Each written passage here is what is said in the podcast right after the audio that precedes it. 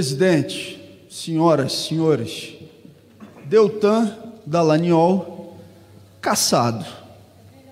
Eu só lamento que ele não vai poder subir aquela tribuna mais para responder aos questionamentos que eu fiz a ele na última quinta-feira, porque agora é o ex-deputado Deltan Dallagnol. Agora, como ele não vai poder subir a tribuna, ele talvez tenha a opção de responder aos questionamentos que eu fiz em algum outro lugar, ou quem sabe, talvez até presidente, por um, uma apresentação de PowerPoint. Ex-deputado Deltan Dallagnol. Ai, esse é o Glauber Braga, que Muito tem uma bom. oratória única, né, Denise é. Assis? Eu vou chamar o Glauber para qualquer narração tem que ser feita por ele, qualquer fala. Olha, gente, muito bom dia para todos vocês, começando aqui nosso Giro das Onze, especial com Denise Assis aqui abrindo o nosso debate.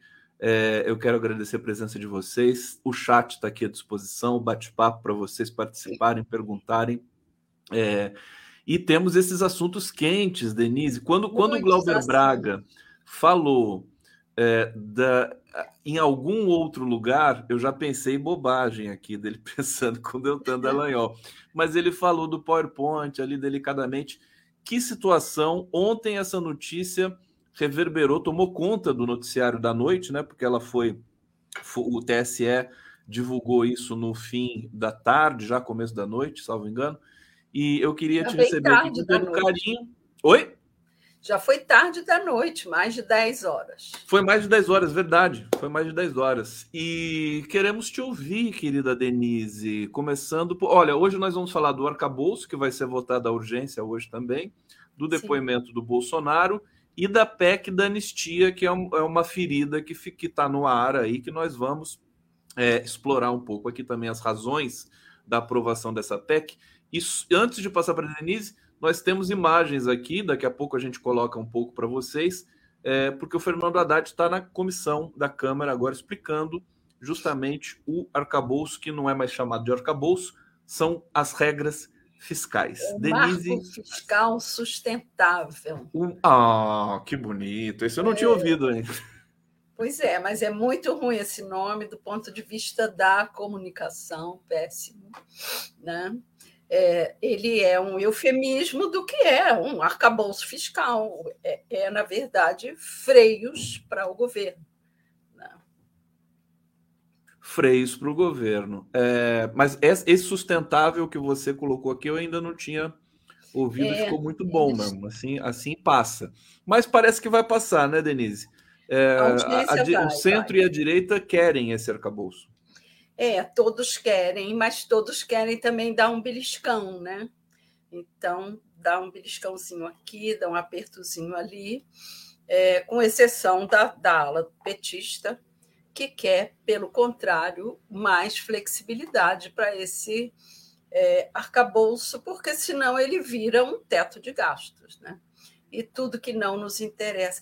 Agora, tem uma questão aí filosófica nessa história que eu acho que a gente tem que falar aqui, porque a mídia não fala, pelo contrário, a mídia bate. É que esse arcabouço, essa campanha pela aprovação e pela feitura do, do tal do marco regulatório e tudo isso, é uma birra com o Lula o nosso presidente. Por quê? É, ao defender a aprovação de todas as regras e de tudo isso, a mídia coloca o Lula na posição de alguém que quer aparelhar todas as estatais, que quer furar o teto é, para roubar, que quer dinheiro de sobra para o caixa dele. Ou seja, é um, a instituição da desconfiança mega. Entendeu?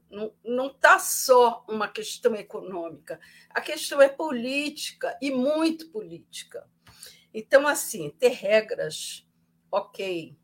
Agora, regras com esse discurso embutido de, de forma subliminar, como está, eu acho um escândalo.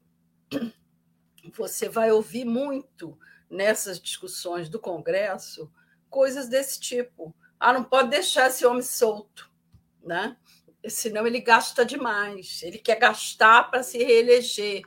É como o discurso da política externa, que ninguém leva fé que o Lula possa estar defendendo a paz. O Lula quer o Nobel da Paz. É sempre um discurso de má intenção, de má fé para cima do Lula, né? Então, assim, ele está sempre na berlinda. Mas, o, o, Denise, o que a gente percebe é que, embora você tem toda a razão, né? O pessoal pega no pé do Lula, porque eu acho que eles fazem um cálculo assim, né? Se, se não pegar no pé desse homem, ele fica forte demais, né? É e isso, faz, é 2026. Realmente faz o que quer, elege o sucessor e assim, assim por diante. Não, é, mas o Lula também. Um... Oi, fala. Não, se eles pudessem criar um, um slogan, eles criariam o slogan seguinte: não pode dar certo. Porque se Verdade. der certo, ele elege o sucessor. Mas, por outro lado, esse, arca... esse eu não consigo não chamar de arcabouço esse negócio. Ah. Não, eu preciso ir no analista, né? eu não consigo chamar de outra coisa. Agora, se, se é, na verdade, não é se, o, o mercado gostou desse arcabouço. Né? Gostou, o Haddad está sendo até chamado pela. Hã? Gostou porque bota freios. Bota freios, claro. É isso. Mas poderia botar freios e, e eles não gostarem, quer dizer, deixar brechas ali para outras coisas e tudo mais. Quer dizer, vai ser aprovado, acho que até com relativa facilidade, pelas falas que a gente vê do Arthur Lira e tudo mais, sobre, sobre o, o combinado. Ah, cê, cê, eu tinha falado tempos atrás que o, o maior a maior oposição ao governo Lula seria o PT. Que é isso que está acontecendo, né, Denise? É divertido. É, né? puniram o Lindbergh porque deu pitaco demais, né? Foi defender, passou do ponto. E, e o Lula enquadrou o PT. A informação que a gente tem é essa. Você acha é. que isso, isso pode reverberar algum problema mais adiante? Não, eu não? acho que não. É, todos têm muito respeito pela figura do Lula eles sabem que o, o Lula está fazendo isso pelo bem do partido. Então, acho que agora causa mágoa, mas futuramente eles vão entender que é uma atitude correta nesse momento. Você vai querer colocar som no Não, eu só estou colocando as imagens para a gente acompanhar, só saber ah, tá. que ele está ali falando, afinal de contas é um momento também importante. É um momento histórico, né? É sim, um sim. É, depois a gente solta o áudio um pouquinho. É, de qualquer maneira, o, nós estamos transmitindo aqui também em, outra, em outro link esta, esta fala do Haddad lá na comissão. É, Denise, vamos falar do Dallagnol, é, porque ele está se é, dizendo indignado, injustiçado. Foi uma votação avassaladora, demolidora, foi 7 a 0. Foi rápido, foi em um minuto eles resolveram esse problema. Muita gente dizendo que o Moro é o próximo, especulações que vêm lá do jornal conservador do Estado de São Paulo. Queria um balanço teu sobre esse, esse, essa punição aí e essa cassação né, do Deltan Dallagnol. Só antes de entrar no, no Dallagnol, eu queria ponderar o seguinte: o quanto a gente vai ter que estar atento e seguir essa fala do Haddad, porque ontem à noite o relator, o Cláudio Cajado, ameaçou deixar o Bolsa Família sob júdice. Quer dizer, é, ele vai criar uma, um quesito dentro do arcabouço fiscal em que permite que o, o Bolsa Família, se o Lula não cumprir tudo que está estabelecido na questão econômica, o Bolsa Família pode deixar de ser reajustado por uma regra dentro do arcabouço fiscal. Isso é muito perigoso. Acho que a bancada tem que brigar muito por isso, muito. Mas a questão aqui do Dallagnol, que você me pediu que fizesse um balanço, é, foi tudo muito justo, muito correto do ponto de vista jurídico, porque ele fez uma manobra radical e, e, e fraudulenta sendo um grande conhecedor da justiça, porque um promotor ele tem que conhecer as regras do Ministério Público, que é a casa onde ele pertence e atua. Então, ele conhecia as regras. Ele fez de forma mal intencionada, quer dizer, bem intencionada do ponto de vista dele, da mesma forma que eu quero lembrar aqui, como ele entrou na carreira. Ele não tinha o tempo de, é, como é que se diz? De experiência exigido no concurso, que eram dois anos de atuação como advogado, e ao fazer a prova, é, foi aprovado, sabe-se lá como, né? porque é uma topeira, é, e ele apelou para o papai, ir atrás de uma amiguinha do papai, para dar um aval, é, dizendo que ele podia ser aprovado no concurso para o qual ele não preenchia todos os requisitos. Então, ele é mestre e dá volta na justiça que ele tem que conhecer e conhece. Então, acho que é, essa sentença por unanimidade foi muito em função dos pares saberem que ali ele usou de má fé, porque quando a pessoa não conhece a lei, você vacila. Agora, um expert em leis fazer uma manobra dessa contra os colegas, né? isso ficou muito mal e ele foi muito. É, a, a, sentença contra ele foi muito justa. Ele está com, com o choro dos derrotados, o que seria muito natural. Agora, ele não vai conseguir derrubar essas evidências. Ele tem 15 processos administrativos. Se ele não corresse para entrar com o registro no TSE, ele seria banido do cargo, da profissão. Então, é, foi tudo uma, uma astúcia de, de, de gato de rua, né? Aquela coisa assim bem chulé mesmo. Adorei Foi. o gato de rua, que bonitinho. É, sabe aquele gato de rua que vai lá, rouba o peixe do prato do restaurante? É isso. Né?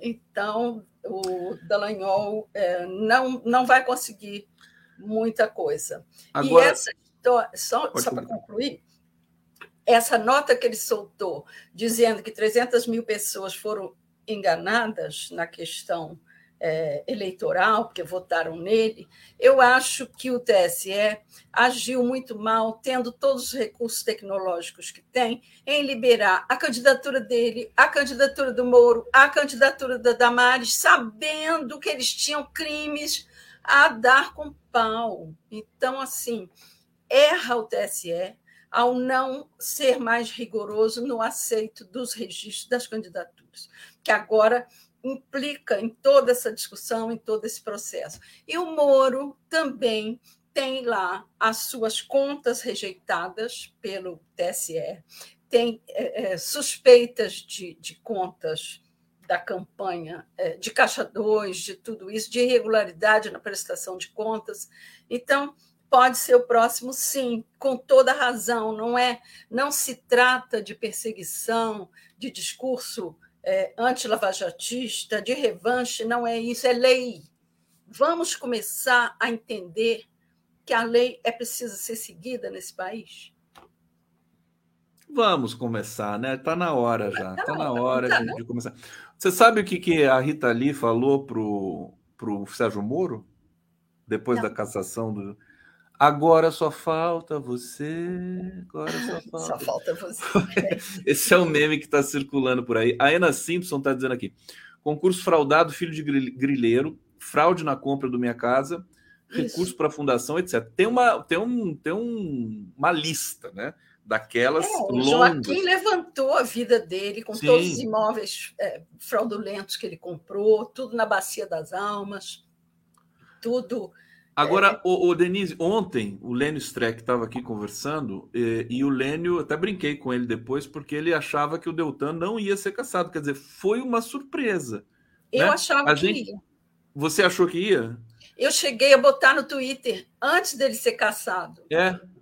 é quando o, o, o ministro entregou o envelope lacrado em papel analógico, o que não é um costume, Falei, tá ferrado. Ih, tá ferrado, ferrou. Tá ferrado, porque envelope lacrado não costuma trazer boas notícias. Né? Verdade. Falei, olha o que a Denise. Olha o que a Denise foi pegar. Denise, vamos passar. Eu, eu, fiquei impressionado ontem também e quero, quero repercutir com você, porque quando o João Paul Prats e o ministro de Minas e Energia, que é o Silveira, né?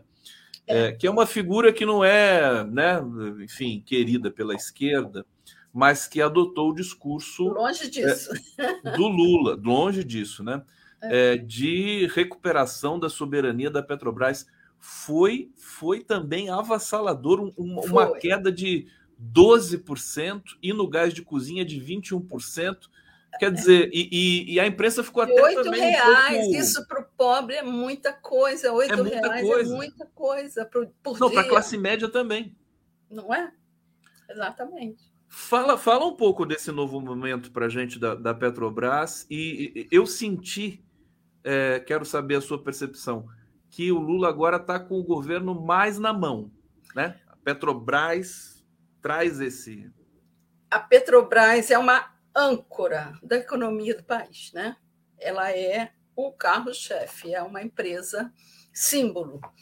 E ela estava é, fatiada, ela estava empobrecida, ela estava desvalida e enxovalhada é, perante a opinião pública. E estava ali uma trincheira do mercado e da mídia em defesa ferrenha daqueles lucros obtidos, daqueles dividendos milionários, onde os patrões é, desse povo que comenta é, ganhava ali um caraminguá e não queria abrir mão. E aí o mais interessante é que eles quebraram a cara ao vivo e em cores, porque eles começaram a comentar a, a, o quanto era confuso toda essa, essa nova política de preço. A nova política de preço é, é pura simples e cristalina. É a promessa de campanha do Lula. Vamos tirar a paridade internacional do preço da gasolina. É isso. Coisa que o Bolsonaro tentou mexer, mas ele não podia, porque ele tinha o discurso liberal do Paulo Guedes. Ele tinha o rabo preso com o mercado e com a direita. Então, ele não tinha essa liberdade, essa autoridade é, política que o Lula teve para dizer vamos acabar com essa farra, vamos acabar com esses dividendos milionários distribuídos para 10% da população, quando 90% dependem de emprego, de comer, de, da economia caminhar. E, e a Petrobras é um grande motor da economia. Então, assim, quando você tira o preço da, da gasolina você reduz, reduz o diesel, você reduz os transportes de alimentos, você reduz é, é, custo de, de transporte do Uber, você reduz uma batelada de coisa. E o Lula tinha prometido isso, né? voltar o preço à realidade nacional. Ele cumpriu. O Silveira finalmente parece que caiu em si, né? porque na campanha ele chegou a, a fazer aquela chantagem: ai, se não me indicam para o Senado, eu vou virar bolsonarista. Como se bolsonarista virasse, né?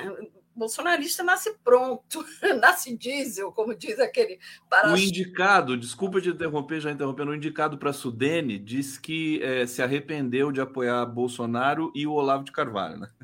E, não, é, e, e, o Hitler também. Os caras pedem desculpa agora. Em boa hora, quer dizer, tomar um banho de civilidade política, né?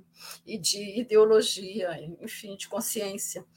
Bom, então, é, além de todo esse avanço do ponto de vista é, político, né? Porque desmascarou, as ações começaram a subir mesmo a despeito dos comentários idiotas da colegada que ficou lá batendo o pé que isso era uma política equivocada, que era igual a da Dilma. Assim, eu vejo, inclusive, colegas nossos repetindo essa história de que a Dilma ferrou a Petrobras, de que a Dilma ferrou a economia, quando, na verdade, a gente sabe exatamente que a política da Dilma começou a ser dilapidada com pautas bombas que não deixavam ela governar. Quer dizer, quem cobra no segundo governo da Dilma uma é, ação econômica efetiva cobra no vazio, porque ali já não era a Dilma, já eram os americanos interferindo diretamente no preço da, da, da Petrobras, na vida econômica, o Eduardo Cunha dentro do Congresso plantando pauta-bomba, quer dizer, ela já não, não comandava não por conta própria, mas por toda uma sabotagem que ela estava sofrendo. Isso parece que está, eu ainda não li, mas vou ler, no livro do, do Emílio Debest. Né? Ele, ele diz com todas as letras, inclusive na no, no subtítulo do livro dele, né? a interferência americana. É... Aliás, Denise, tudo que a gente alertou aqui nos, nos eh, veículos progressistas, democráticos, profissionais, de fato, né? durante esse período todo, está tudo se confirmando agora, né? A, a, gente percebe o contraste do trabalho que a gente faz, modeste as favas, como diz o Lenny Streck, né? É, a gente percebe o contraste do profissionalismo que a gente tem aqui é, e com o afeto que a gente também traz para o noticiário e para as análises. A imprensa tradicional errou todas, todas. Todas e está insistindo em continuar errando porque eles têm compromisso né, com as elites brancas genocidas desse país, lamentavelmente. É, e, e, errou tanto que no mesmo dia saiu uma pesquisa é, de apoio a 43% para o Lula, com mais 28% de regular, 43% de bom e ótimo e 28% de regular. Você soma isso, dá 71%. E eles fizeram o contrário, né? Somaram regular com, com péssimo. É, é isso que eles, eles fazem. fazem. isso e mancha, eles, manchetaram isso. Eles fazem uma ginástica mental para dar manchete, para perseguir o Lula. Enfim. Ô, Denise, você, como jornalista experiente, aliás, a Denise, gente, ela não é só uma jornalista né, experiente, ela é, é muito mais do que isso. Eu estou aqui até com a, com a bio, deixa, deixa eu recuperar aqui, porque eu faço questão de dizer é, jornalista, mestra em comunicação pela Universidade Federal de Juiz de Fora, trabalhou no Globo, Jornal do Brasil, Veja, Isto É, O Dia, foi assessora da presidência do BNDES, pesquisadora da Comissão Nacional da Verdade, autora de Propaganda e Cinema a Serviço do Golpe. Olha só que livro bacana. Outro livro, Imaculada. E Cláudio Guerra, Matar e Queimar, Ô, ô, ô Denise, com a, com a, experiência que você tem, sim, a imprensa precisa realmente é, provocar, denunciar, né? Você passou pelo Globo tal. Tudo bem. Agora, tem que fazer isso com, com dignidade, né? Não, eu não com sei dignidade, ouvindo o outro lado, né? Ouvindo o outro lado. O que acontecia, por exemplo, na Lava Jato, é que eles recebiam aquelas, aqueles é, papers do, do, do, do Moro e eles não ligavam para as fontes. Na minha dissertação, inclusive, eu descrevo isso, que eu, eu comparo a mídia no 64 e a mídia em 2016. E eu usei trechos do livro do Rodrigo Almeida, que foi o assessor de imprensa da Dilma até o impeachment, e ele conta o seguinte: que eles ligavam 15 minutos faltando para o fechamento, para dizer assim: é, Dilma, precisamos do nome e endereço de todas as vítimas de Hiroshima. Era mais ou menos. Em 15 minutos. Aí eles anunciam lá: nós entramos em contato com a pessoa, não quis responder. Exatamente. É, questionados não, não nos enviaram alguma resposta, né? É, era sempre assim.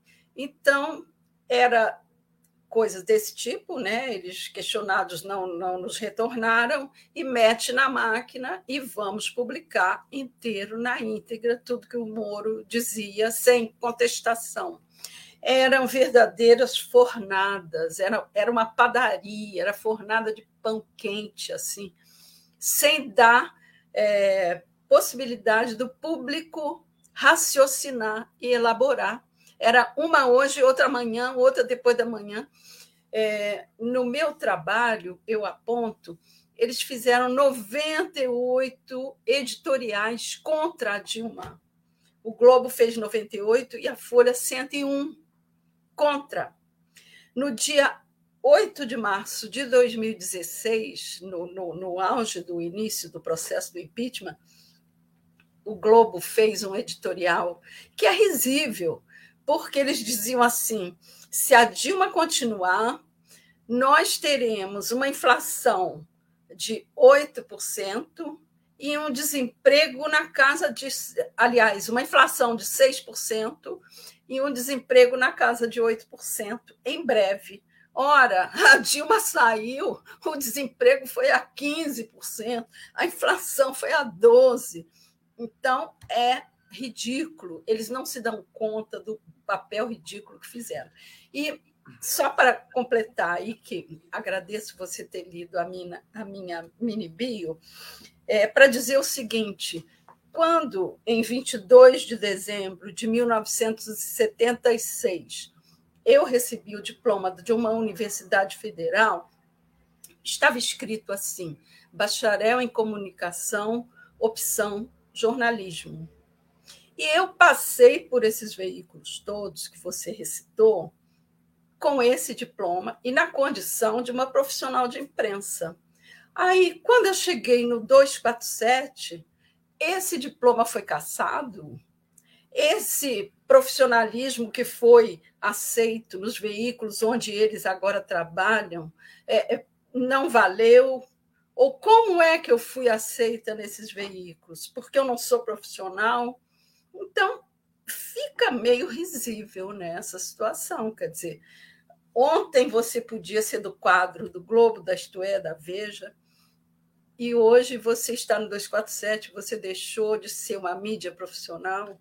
Mas isso, isso aconteceu por causa de uma de, de um projeto de lei, né? Do, questão da. Sim, do... caçou o diploma, mas não caçou a minha condição de profissional experiente, com 46 claro. anos de Sim, claro. passagem por esses veículos. Que coisa maluca isso do, de é cassação. Maluco. As pessoas não estão discutindo isso profundamente, tem que discutir. Ô, ô Denise, olha, tem muita coisa aqui para gente, a gente ainda desdobrar. Eu queria destacar o seguinte: um dado, porque é, o, esse começo do governo Lula pareceu turbulento, e foi turbulento de fato, e ainda está turbulento, por diversas razões, notadamente o 8 de janeiro, a intentona terrorista, é, mas a economia está se arrumando, o Denise. Olha a economia está se arrumando. Olha, IGP-10 tem deflação de 1,53% em maio e queda acumulada em 12 meses é de 3,49%. Inflação no centro da meta, o, o Denise. E vai cair mais por causa do preço dos combustíveis agora. Não, e o que eles não estão contando, que é uma coisa que vai surpreendê-los, é o seguinte: o mundo inteiro está imbuído da necessidade de se controlar o, o, a, oh meu Deus, o, a política do meio ambiente, né? Ah, tá. A questão climática. É, o Lula, em suas viagens, tem recolhido é, vários, é, não são donativos, que a gente não precisa de donativo, mas são é, subsídios para sustentar essa política climática. Ele tem recebido é, quantias, 500 milhões é, aqui, um bilhão ali da Noruega, do fundo que o, o Bolsonaro. Ele, ele pisa no exterior e pinga milhões no fundo. Amazônia. Agora, isso redunda um investimento na nossa economia, porque isso vai gerar uma economia limpa, isso vai ser injetado numa política de implantação de painéis solares, isso vai gerar uma biomassa, investimento em biomassa, né, para gerar energia limpa. Isso vai se desdobrar em empregos, em obras com é, essa política verde. Isso tudo vai fazer girar a economia a despeito dessa economia tradicional que eles não querem que dê certo. Então, eles vão ficar chorando na pedrinha fria, porque essa praga de urubu deles não vai colar. Você se lembra daquele prêmio Nobel da Índia, que é, agitou a economia da Índia, distribuindo, digamos assim, o equivalente a mil reais por mulheres da Índia para que elas fizessem o próprio negócio, e ele alavancou um crescimento regional enorme. Ele ganhou o Nobel por isso, porque ele conseguiu alavancar a economia de uma região lá onde ele morava. Não estou me lembrando do nome dele agora. Isso vai ser replicado no Brasil.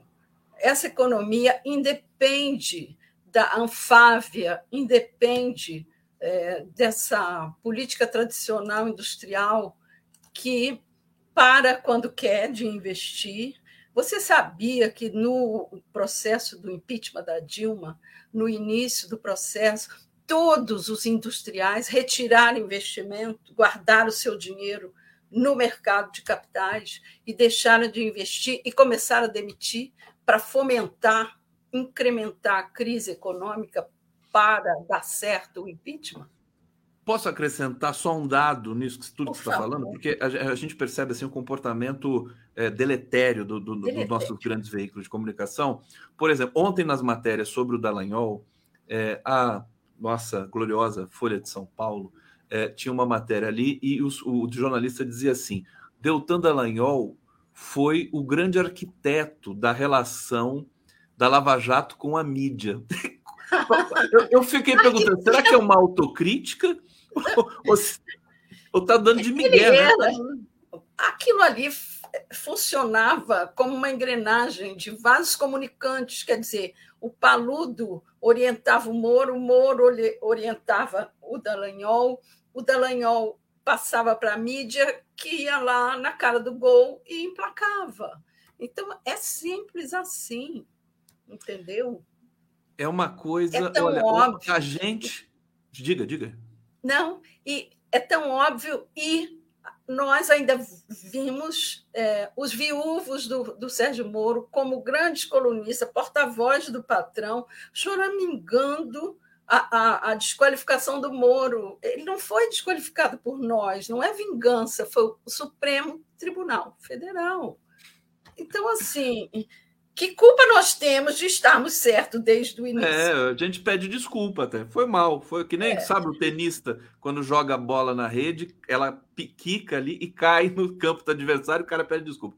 Ô, ô Denise, Denise Assis, que felicidade. Como é bom conversar com a Denise e o público carinhoso aqui do 247. Eudir Oliveira, que final de semana abençoado, caiu a gasolina, o diesel, o gás e o Dallagnol, né? O dinheiro. Caiu todo mundo. É, Roberto Félix Pinto, vou tatuar o L depois dessa. Faz o L, tatua o L de uma vez. Ena Simpson, Lula está viajando para o G7 no Japão agora. Imagina, quando ele vai para o exterior, o pessoal dá milhões para o Fundo Amazônia. No G7, o que, que vai rolar, né? Vamos, vamos aguardar. Ele já tem aqui. três agendas paralelas, né? Três agendas. Nem, nem o Biden tem tanta agenda é. assim. Márcio Giovanni Souza, bom dia, Conde Denise. Não me causaria nenhuma estranheza se em um futuro próximo essa mesma Globo tentar produzir um documentário, um minissérie sobre Dilma Guerreiro injustiçada. E claro, já fizeram o documentário do Lula preso do lá Lula, e tal. Exatamente. Eles censuravam a notícia do Lula preso e agora fazem documentário. É, eles transformam Lula... logo em sabonete. E pronto. Ô, Denise, o Bolsonaro tá lascado, Denise. Tá lascado. Ele foi Ai, na... que bom que eu vou poder falar sobre isso. Depoimento. E ele chega no depoimento. Tem até uma charge hoje aqui. Deixa eu ver se eu consigo colocar.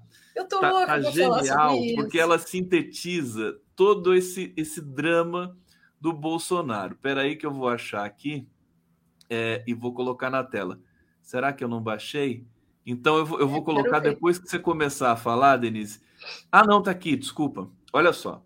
Como é que um cara, né, cercado de tanta gente é, criminosa, né, consegue ser inocente? Olha só, né, todo mundo próximo ao Bolsonaro é envolvido em corrupção, menos ele. Incrível como esse homem consegue ser puro no meio de tanto familiar ruim. E não é só familiar, também são o, o, os ajudan o, a ajudância de ordens. Denise Assis, por favor, a palavra é. Ah, eu estava doida para entrar nesse assunto, por quê? É, ontem, vocês devem ter percebido, e não é por acaso, Valdemar Costa Neto, que estava no seu canto, calado e mudo, veio a público fazer uma hora de entrevista em defesa de Bolsonaro e Michele. Não é por acaso, foi no dia do depoimento, tudo isso estrategicamente combinado. O nosso, nosso não, Deus me livre. Deixa eu bater aqui na madeira. Ciro Nogueira foi para Bandeirante, para Bandeirante não, foi para o Globo também, o Globo escrito, dizer que Bolsonaro não fica de jeito nenhum inelegível. Ora, ora, ora. No dia que o cara vai fazer um depoimento da importância que ele foi, aí vem esse alcochoamento por parte do partido e do seu primeiro-ministro, que, na verdade, Bolsonaro não governou. Quem governou foi o tal do Ciro Nogueira. É, isso, obviamente, eu não acredito que tenha sido combinado, porque vamos ser justos. A André Sadi fez uma entrevista muito correta com o, o Valdemar. Ela Aliás, fez... constrangedora, né? É, Por parte do Valdemar, né? Exatamente. Ela fez as perguntas que eu faria, que você faria, é, nos representou muito bem ali naquela situação. Agora, o que é preciso ficar claro é que este depoimento não foi um depoimento. No tempo do analógico, nós chamaríamos de uma acareação. Por quê? Porque, na verdade, o que, que foi feito? A PF pegou os celulares do Mauro Cid, o celular do Anderson Torres, extraiu dali todas as perguntas e as revelações que o, os celulares trazem e inseriram no questionário checagem. Isso, é, na técnica de entrevista, você chama de checagem. O que eles pegaram foram as informações para confrontar com o Bolsonaro. Não foi um depoimento. Depoimento você deixa o cara falar e insere perguntas em cima do que ele está falando. Ali não. Você percebe que em cada pergunta tinha um material colhido Ai, desculpa, estou falando que nem uma louca. Peraí. Toma uma aguinha, Denise, isso assim. Eu agora descobri que eu tenho que trazer água de coco, porque hidrata mais. Muito bom. É. Então, é, esse é, questionamento, checagem, já veio em cima de tudo que eles têm. Então, o Bolsonaro está fazendo papel de idiota porque ele não o que ele disse ali não será considerado é, não serve para nada é só para ver o que, só para ver qual é a dele né? Isso para ver onde ele encaixa e onde ele se perde. É esse foi o objetivo desse depoimento de ontem. Por quê? Aí nós vamos chegar no ponto que interessa. Todo aquele momento ali subscreve um plano de fuga. Você veja que não tem um cartão de vacina do Bolsonaro, da filhinha e da mamãe para fugir, para viajar. Tem toda a entourage no entorno que tem cartão de vacina. Ou seja, eu escrevi um artigo há um tempo aí é a fuga do Luís XVI da guilhotina. Pega toda a corte, enfia numa carruagem, duas carruagens e foge a tropel. Entendeu? Por quê? Porque ele sabia que tinha um plano gestado, desenhado, um plano de golpe, e ele precisava estar fora da cena do golpe quando esse acontecesse, para que ele não fosse acusado de estar na cena do golpe. Ele dizia: eu não estava nem lá, não fui eu. Foi o Ailton Barros, foi o Mauro Cid. Então, assim, vamos ter calma. O, o Alexandre de Moraes esteve no casamento da, do, do, filho do Rodrigo Salomão, filho do Luiz Felipe Salomão, do ministro, e disse o seguinte: que em seis meses nós teremos um pouco de calmaria com relação a essa crise. Por quê? Porque ele sabe que em seis meses ele vai ter checado todo o material do celular e seus respectivos personagens. Então, ele não está levando em conta o que diz o Valdemar, o que diz o Ciro Nogueira, o que diz o Bolsonaro, o que diz a dona Michele. Ele está levando em conta o material que ele tem em mãos.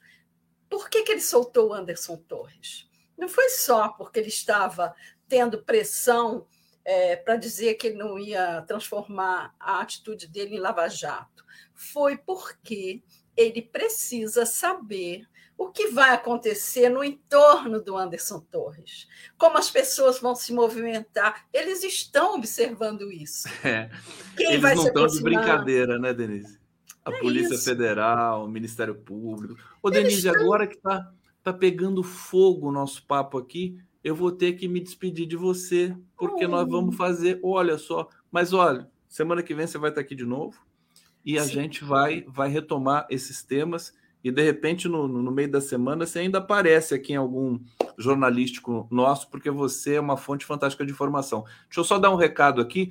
O, o, te, nós teremos dois convidados hoje muito especiais, André Illy, Paloma e Amagata, para a gente falar da tirolesa no Pão de Açúcar. Eles já estão aqui. Né? A gente tem um manifesto contra a instalação de uma tirolesa no Pão de Açúcar, que é uma violência né, ambiental. Total. E é, eles vão entrar aqui. Daqui a pouco eles já estão no bastidores. Vou pedir para eles esperar mais um pouquinho, para eles esperarem mais um pouquinho, porque a Liana Cirne já está aqui. Uhum. E a Liana, com essa cassação do Dallagnol, ela falou: Conde, eu preciso falar para o Brasil. Liana e nós vamos ouvir aqui a Liana.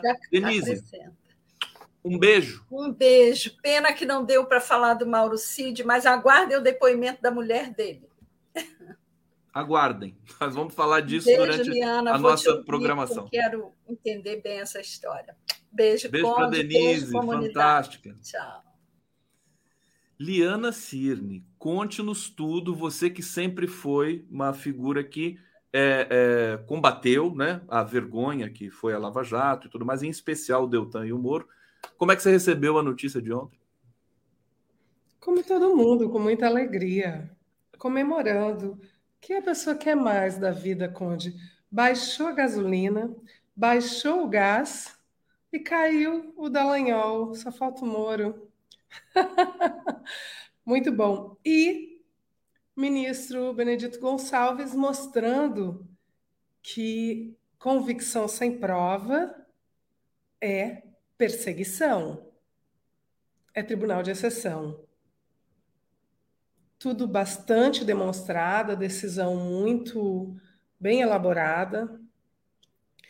É, eu estou montando um outro PowerPoint, porque ontem eu, todo mundo, publicou o PowerPoint, né? Dallagnol, caçado, caçado, caçado, caçado.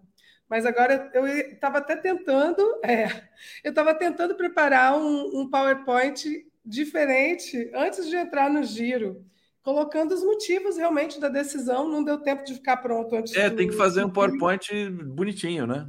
Eu estou fazendo, vai, vai sair já já. Infelizmente não deu tempo de fazer para o giro, mas vai estar na minha rede daqui a pouco.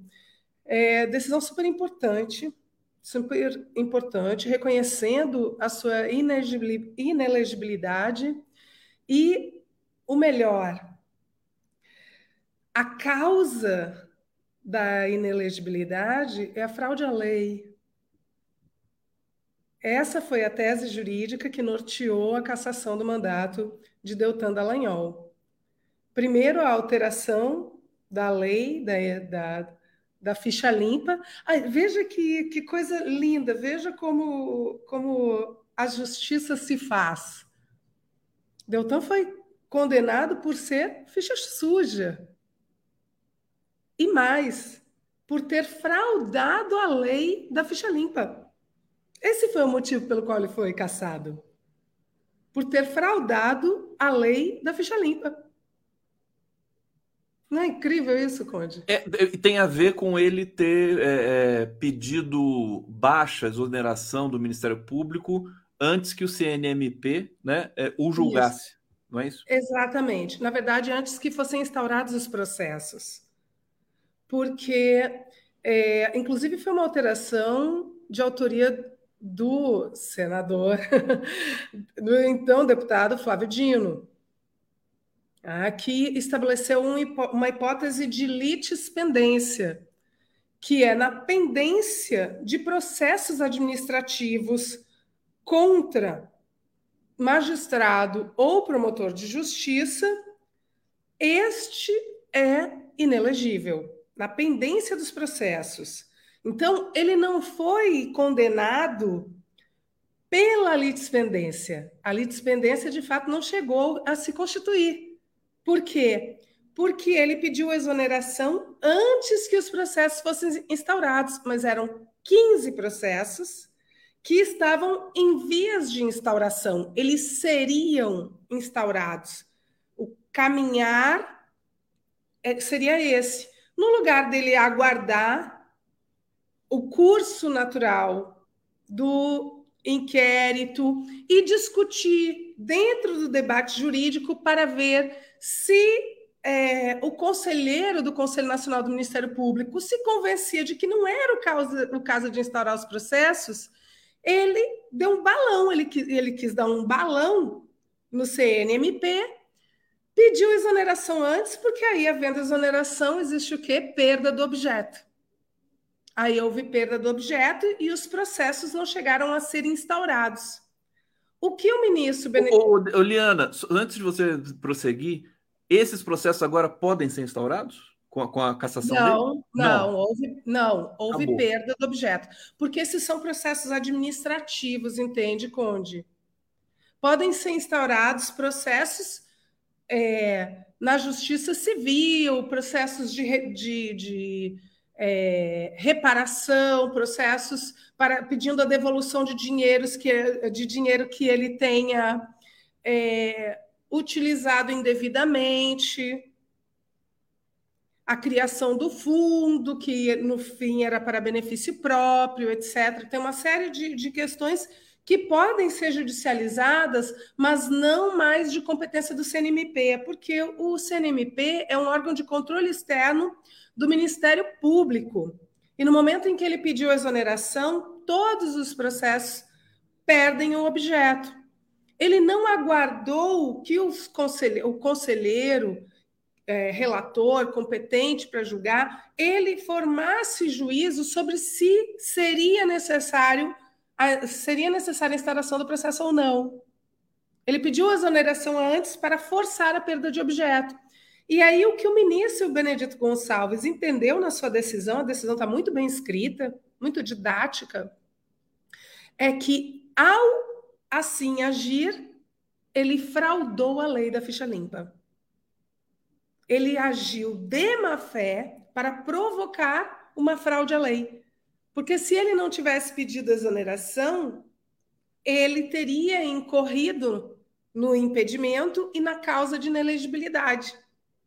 E aí ele forçou é, a perda de objeto dos processos com o único objetivo, e aí a má-fé, de fraudar a lei. Então, para mim, e era isso, eu ontem escrevi para você dizendo, Conde, eu preciso falar sobre isso, porque eu não posso deixar de fazer um arremate e dizer da ironia explícita no caso do Deltan, que foi considerado inelegível e teve seu mandato cassado por ter fraudado a lei da ficha limpa. Uma ironia dessas precisa ser dita.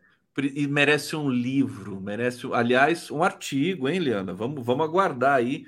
É, e vamos. Esse assunto não se exaure hoje. Isso aí a gente tem pano para manga na sequência. Liana, querida, obrigado, viu? Sempre maravilhosa aqui. O público do Giro te adora. Vamos conversar depois é, para a gente continuar se encontrando aqui, trazendo sempre a sua análise aí brilhante, muito técnica e muito democrática. A gente vai para uma transição. Valeu, gente.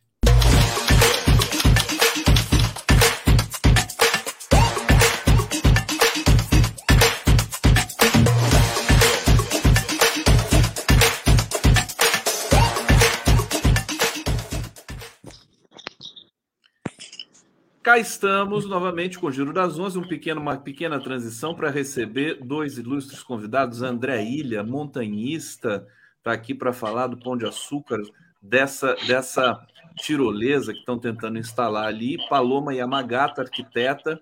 É, é, atenção todos, porque esse é um manifesto muito importante é, em defesa do meio ambiente, em defesa da beleza natural do Rio de Janeiro e vamos denunciar aqui as coisas irregulares que estão acontecendo ali.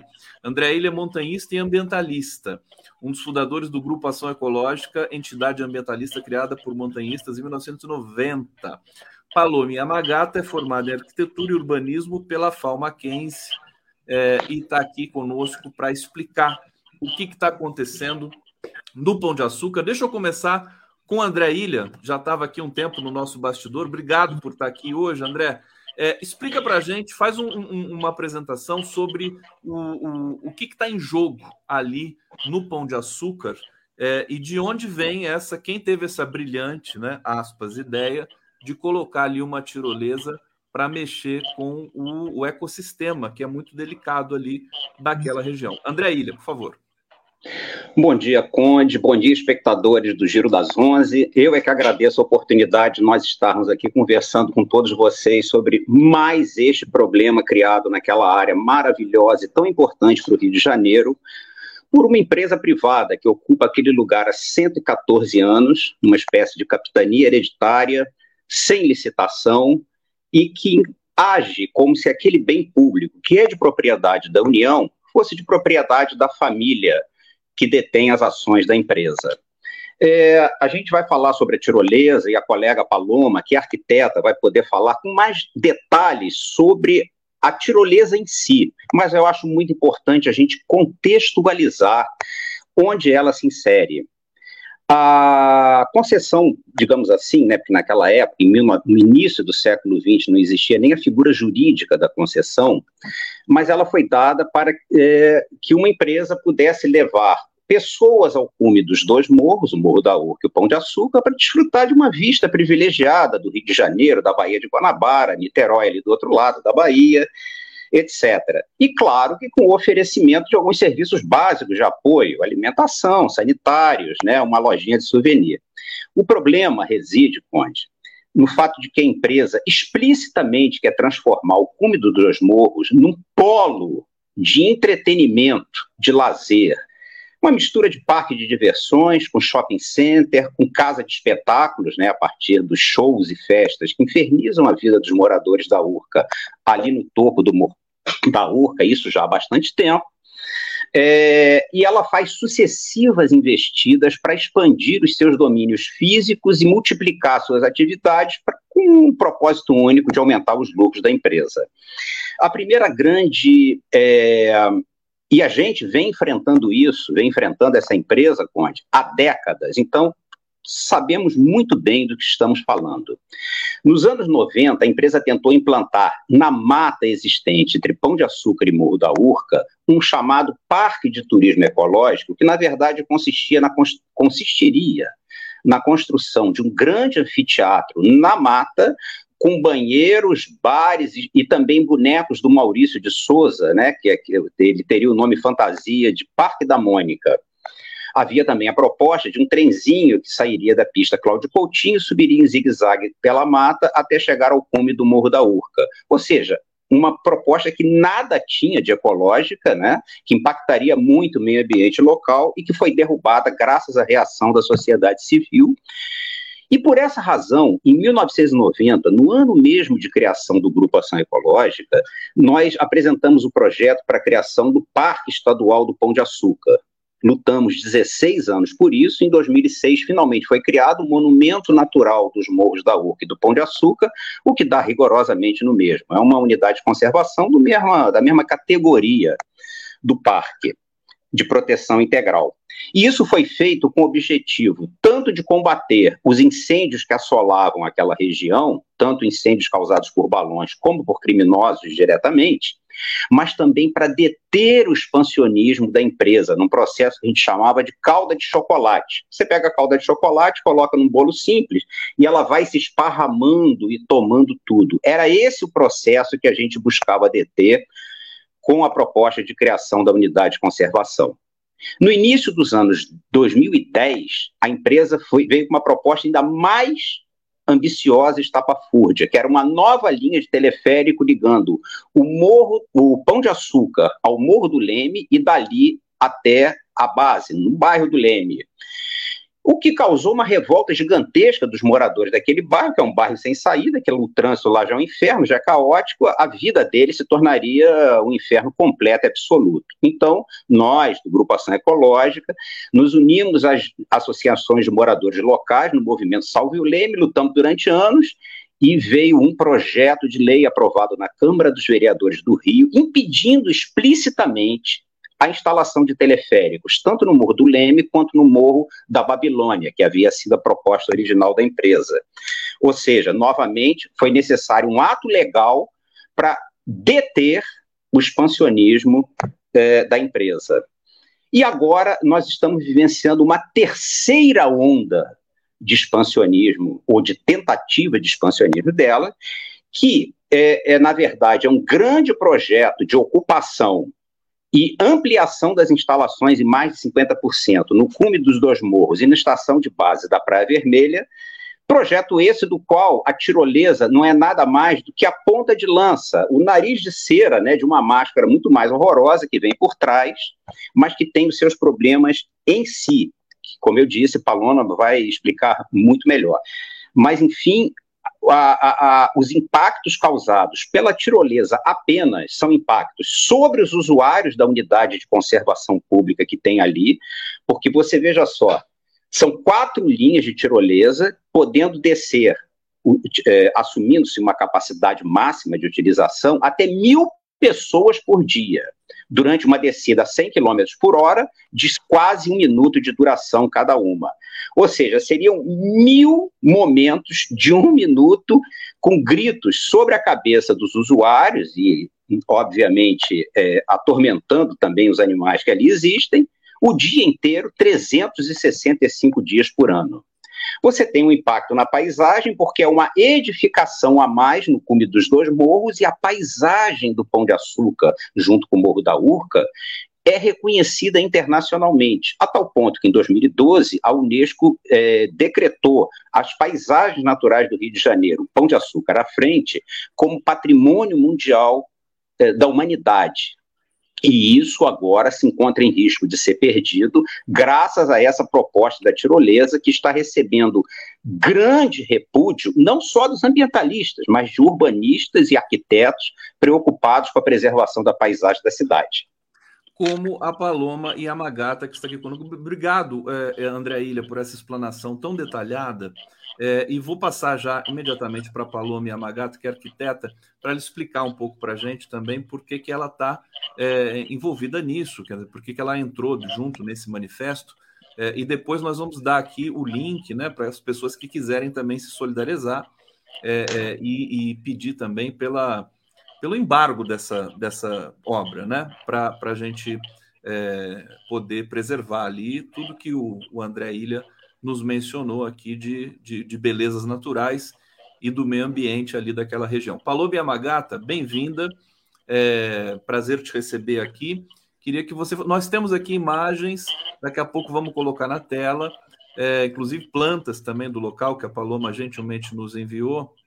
E eh, se a Paloma, que quando você quiser que eu coloque alguma imagem, é só me avisar, tá bom, Paloma? Tudo bom, querida? Tá ótimo. Primeiro, queria agradecer o convite e reiterar aqui o que o André falou. Para a gente é importante o espaço, já que a gente está tendo dificuldade, inclusive por conta da, da, da empresa mesmo, da gente conseguir debater esse projeto. E isso talvez seja um dos grandes motivos da questão do alerta patrimonial do, do que o ICOMOS lançou né, para a Unesco é, porque isso é um dos, dos, é, dos, dos, dos, pilares da, da questão do, do Rio ter sido escolhido como, como patrimônio da humanidade, né?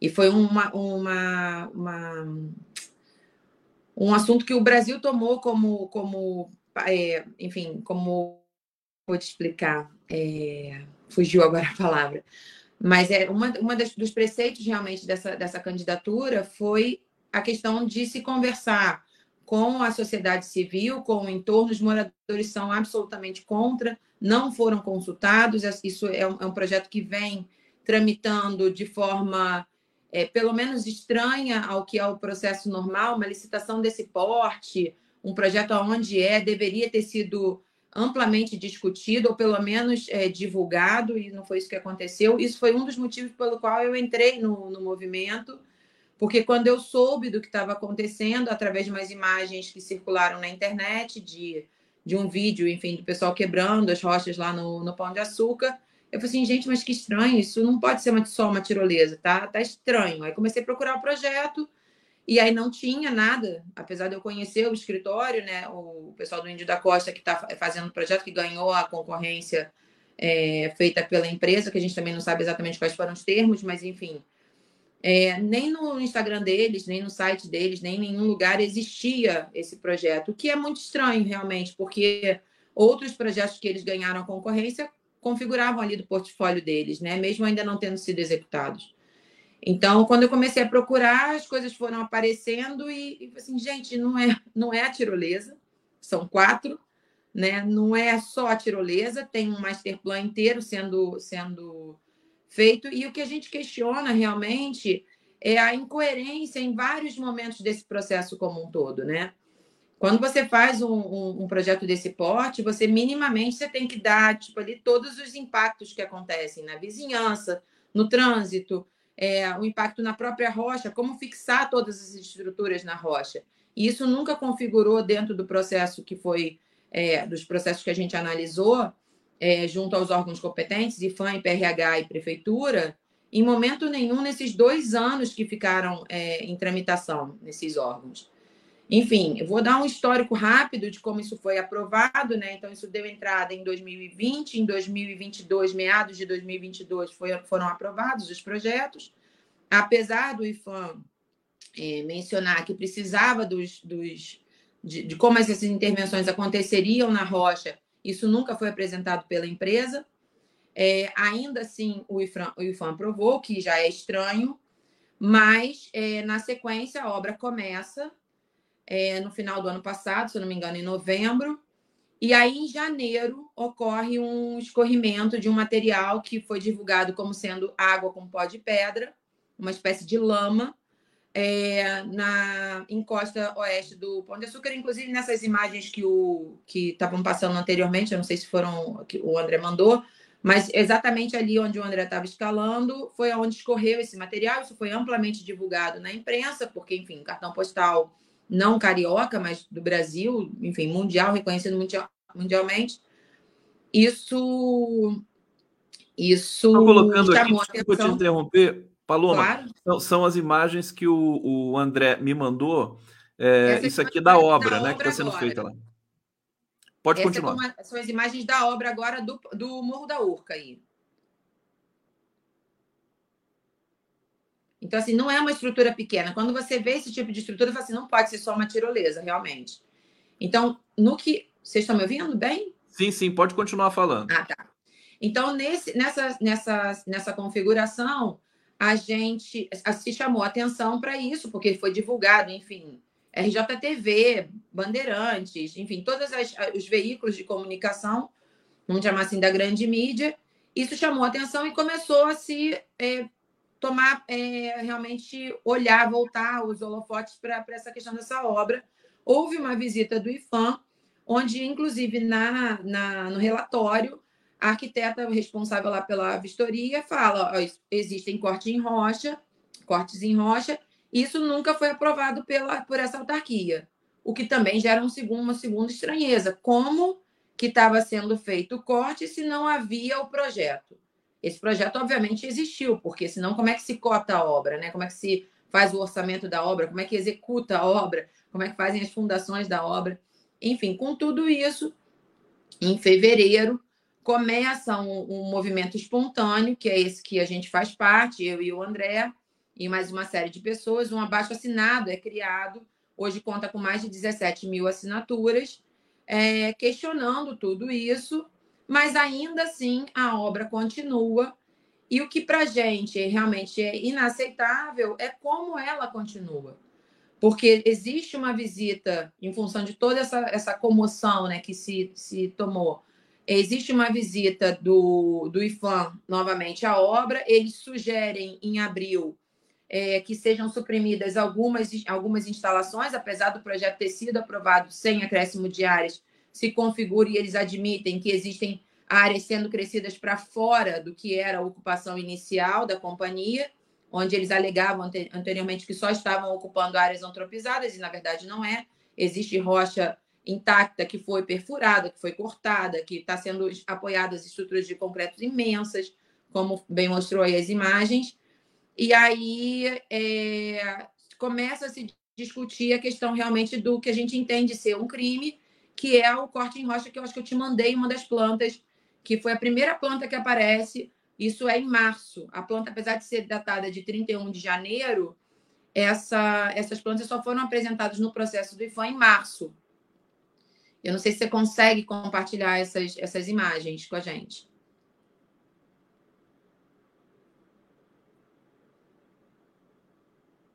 Consigo. Está aqui. Eu estou mutando meu Esse microfone para não dar. que aparece é, onde, onde estão demonstrados os cortes em rocha é, não é pouca coisa, são quase 160 metros cúbicos de rocha cortada. Isso equivale mais ou menos a 50 caçambas de entulho. Né? Eles passaram as semanas, as duas últimas semanas inteiras descendo essas rochas, mas ainda assim, mesmo o IFAM tendo um decreto-lei de 37, onde é expressamente proibida qualquer mutilação a um bem tombado, e o corte de rocha nada mais é do que a mutilação do bem, ainda assim o IFAM deu essa dessa aprovação. É, hoje a gente não tem acesso a essas plantas, a empresa ela continua, exatamente, aí são os cortes indicados. É, a, a, empresa continua não conversando né, com, as, com, as, com as entidades, enfim, uma série de, de entidades emitiram notas de apoio, né, de repúdio à tirolesa, de apoio ao nosso movimento, e hoje a gente tem ainda a questão do Masterplan, que também está sendo divulgado é, para os vereadores. Teve um encontro agora na sexta-feira, é, na live do, da companhia aérea, é, na, na, reunião que também foi fechada para o comitê do, da, do IAB, eles apresentam um projeto diferente do projeto que está tramitando, que foi, acho que também o outro, os outros slides que eu te mandei. Paloma, deixa eu só pedir para você, deixa eu trazer aqui a repercussão, porque o pessoal está claro. tá, tá mobilizado aqui no bate-papo, todo mundo se manifestando é, contra o projeto. Ah, inclusive a Suzana Gricel, querida, está aqui, ela que fez essa ponte aqui com, do, do Giro das Onze com é, é, o movimento, Pão de Açúcar sem tirolesa, é um movimento. Edson Antunes dizendo: paraíso é a ausência do homem, Cioran, aqui filosofando no nosso. É muito importante essa, essa menção aqui ao Cioran. É, Maria Damasceno, não a semana do pão, Sesmaria, não a Sesmaria do pão de açúcar, no pão de açúcar. Eliette ali, uma coisa horrorosa. É, Luciana Pontes, pura ganância. Eda, é, o ser humano sempre querendo satisfazer sua vaidade e ambição em detrimento dos animais e da natureza em geral. Eliette Eli, é, professor Eduardo, prefeito Eduardo Paes, não queremos tirolesa no Pão de Açúcar, olha só a manifestação. Érica Leal, o que o ministro do Meio Ambiente está fazendo? Cadê a Marina? É, essa questão também é importante. Trata-se de um patrimônio é, da humanidade, né? O Rio de Janeiro todo, inclusive Pão de Açúcar. Miriam Gerber tem que parar esse projeto. Luciana, ali tem escola, Instituto Militar e Residências. Denise Lira Hortêncio, o amor ao dinheiro sempre falando mais alto. E Beto Silva, pode ser dito o nome dessa empresa? Eu estou vendo que tá, tem um respeito aqui, né? Para a gente não falar o nome da empresa, não sei se pode. O que eu não, sei. Acho que não tem nenhum problema. Não tem problema, né? Então vamos falar. Agora, o, o, eu recebi aqui um vídeo feito pela Suzana. É, que é, eu queria passar aqui para a gente, há um minuto. A empresa um é Caminho Aéreo do. É, Companhia Caminho Aéreo do Pão de Açúcar. Companhia Caminho Aéreo do Pão de Açúcar. Perfeito, de Açúcar. o nome da empresa. Eles que administram o, o, local há cento e tantos anos. Vamos ver esse, esse, esse vídeo e a gente volta aqui para o bloco final. Vamos lá. Aqui, entulho de rocha do Morro da Urca. Ó. Os caras estão detonando a rocha e estão botando aqui atrás. É aqui, ó.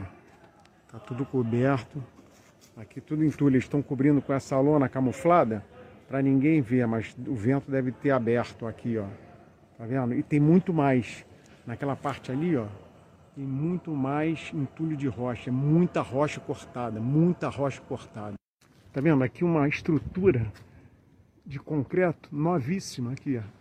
Você olha, a estrutura de concreto é novíssima. Não sei se tem autorização para construir isso em cima da rocha, né?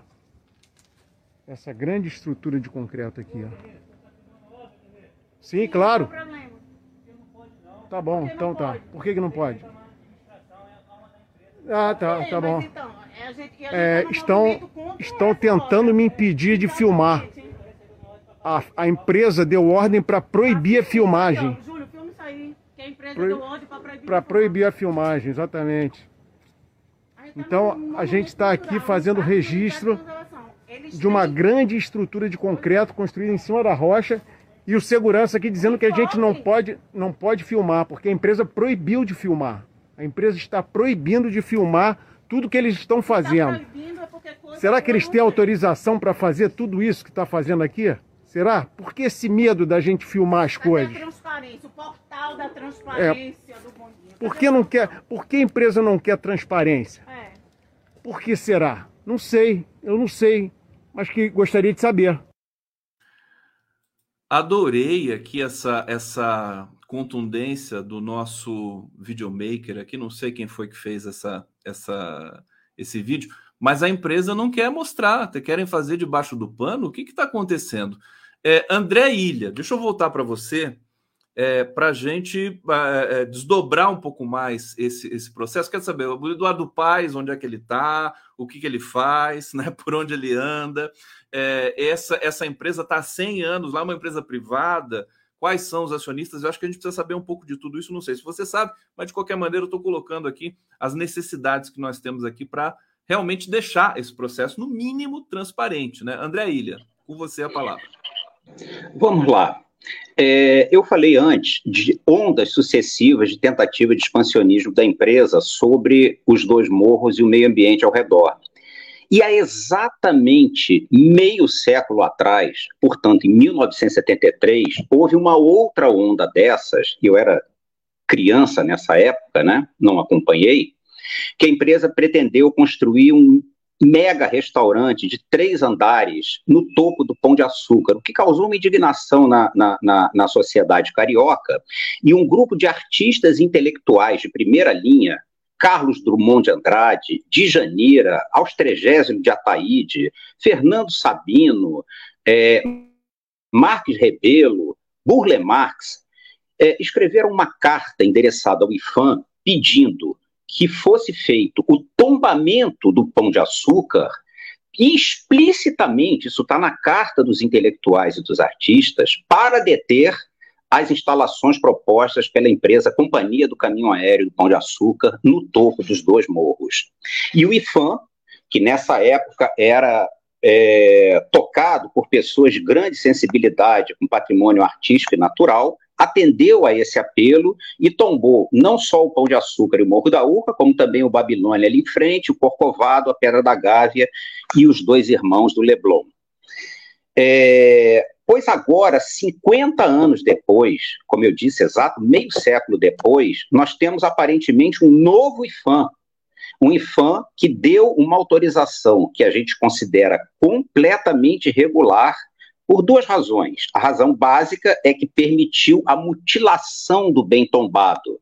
Bem tombado esse que é regulado pelo Decreto-Lei 25 de 1937, que a Paloma citou ainda há pouco, e que diz que os bens tombados não podem ser mutilados. E muito menos ainda para uma obra considerada voluptuária. O que é isso? Uma obra desnecessária se você tem um teto de uma igreja caindo, você precisa fazer uma intervenção para escorar aquele teto, uma igreja tombada né, pelo patrimônio. É, mas isso é uma coisa necessária. No caso do Pão de Açúcar, não é, é um brinquedo de parque de diversões que visa exclusivamente beneficiar o caixa de uma empresa privada indevidamente. Essa empresa, ela é de propriedade da família Leite de Castro, mas que contratou agora alguns administradores profissionais que resolveram, digamos assim, dar uma sacudida no cenário com essa proposta horrorosa de ampliação, como eu disse, em mais de 50% das instalações no cume dos dois morros e na Praia Vermelha, e a tirolesa é apenas o primeiro passo, o nariz de cera desse projeto todo. E nós estamos completamente contrários com relação a isso. O ponto central é a autorização dada pelo IFAM. As autorizações dadas por três órgãos municipais, que são a Secretaria Municipal de Meio Ambiente, o Instituto Rio Patrimônio da Humanidade e a Secretaria de, de Desenvolvimento Econômico, que é quem deu a licença formal para isso, todas elas são uma decorrência da postura leniente do IFAM para com essa, é, é, é, essa desfiguração, essa mutilação do bem natural tombado por ele próprio. Então, nós encaminhamos tudo isso para o Ministério Público Federal, pedindo que haja a suspensão das obras e concluído pelo e concluída conforme nós imaginamos que será que houve uma irregularidade total no processo de licenciamento, tanto de forma substantiva como nas formalidades necessárias, essa obra venha a ser desfeita. E depois, se tiver que haver alguma alteração no, cume dos dois morros, que ela seja amplamente discutida com a sociedade e muito além dos moradores ou dos montanhistas. Isso tem que ser discutido com o Rio de Janeiro e com o Brasil, porque isso é de interesse de todos. Então, nós defendemos que haja uma ampla discussão na sociedade com relação a a própria ocupação por uma única empresa, como se fosse uma capitania hereditária eterna que ela acha que pode fazer o que quiser. E dois, que destino nós queremos para essa ocupação? Resgatar a, a, a, proposta original de que é levar pessoas para visitar a cidade, é, é, visitar o cume dos dois morros e desfrutar da paisagem numa visitação contemplativa, ou transformar o cume dos dois morros num mafuá, com diversos brinquedos de parque de diversões, como eles sugeriram no master plan, que já está sendo analisado pelo IFAM, embora não tenha sido aprovado ainda, é, de casa de espetáculos, com shows e festas que infernizam a vida dos moradores da Urca e, claro, da fauna local, e que atentam contra a paisagem do Rio de Janeiro, que fez com que o Rio se tornasse um patrimônio mundial da humanidade. Está aqui feito esse manifesto, até vou, vou pedir aqui para todo mundo que está nos assistindo para reverberar né, essa questão, importante debater com a sociedade, né? Sobretudo, nós temos uma audiência muito grande no Rio de Janeiro, então pedir aí para os nossos colegas do Rio de Janeiro para se manifestarem. Muita gente não estava nem sabendo disso que estava acontecendo. E vou pedir para a Paloma para a gente fazer, para você fazer uma fala aqui, uma consideração final. A gente está chegando no finalzinho do nosso tempo. É, sobre todo esse processo, ainda tem as imagens aqui, se você quiser que eu coloque alguma, Paloma e passo para você a palavra, mais uma vez. É, então, na verdade, eu, a gente é, queria realmente que essa, essa, essa discussão fosse ampliada, porque a gente não consegue ter, ter essa, esse debate junto à empresa nem ao, a, aos autores do projeto.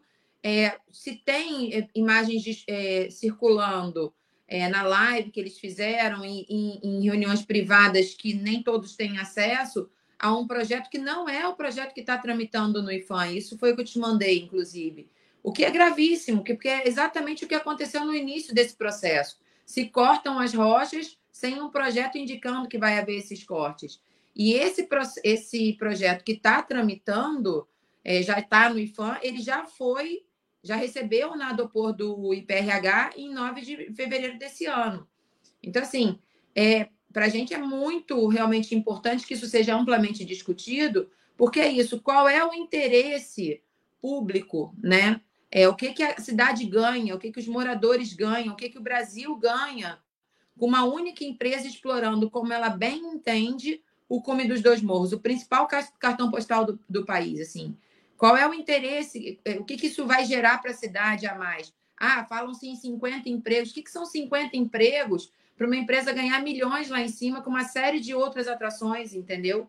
Então, assim, a gente entende que realmente isso precisa ser mais discutido, né? E a gente é, seja, de alguma forma, acatado pelas autoridades competentes, pelo Ministério Público, é, enfim, o próprio IFAM se sensibilize disso, veja que realmente é um, muito tudo tem muitas coisas que precisam realmente ser esclarecidas em todos esses processos. Se você puder passar a imagem, só que eu acho que é importante só para finalizar a fala do projeto que está em tramitação. Deixa eu colocar aqui, vou colocar na tela, só um segundo. Aqui, esse tem outras imagens que eu ainda não coloquei. Aqui, essa aqui você não, pode é, falar. Pode um passar. Pode passar? Uhum. Pode passar? Pode. Esse é o projeto que está tramitando. É, se a gente puder até colocar a próxima imagem, eu acho que é mais fácil da gente visualizar. É, esse é o projeto que está tramitando. Você vê que tem ainda. Gente, todos... vai ficar uma coisa horrorosa ali. O que, que é isso? Esses todos já existem, inclusive. Isso é uma imagem que eles falam que eles tiraram a vegetação, que não é exatamente isso, mas isso é o projeto que está tramitando e que teve o nadopor do IPRH. E se você passar na sequência. Isso aqui é um monstro, pelo amor de Deus. Aqui embaixo tem mais isso aqui. Não pode. Isso aqui é absolutamente criminoso, né?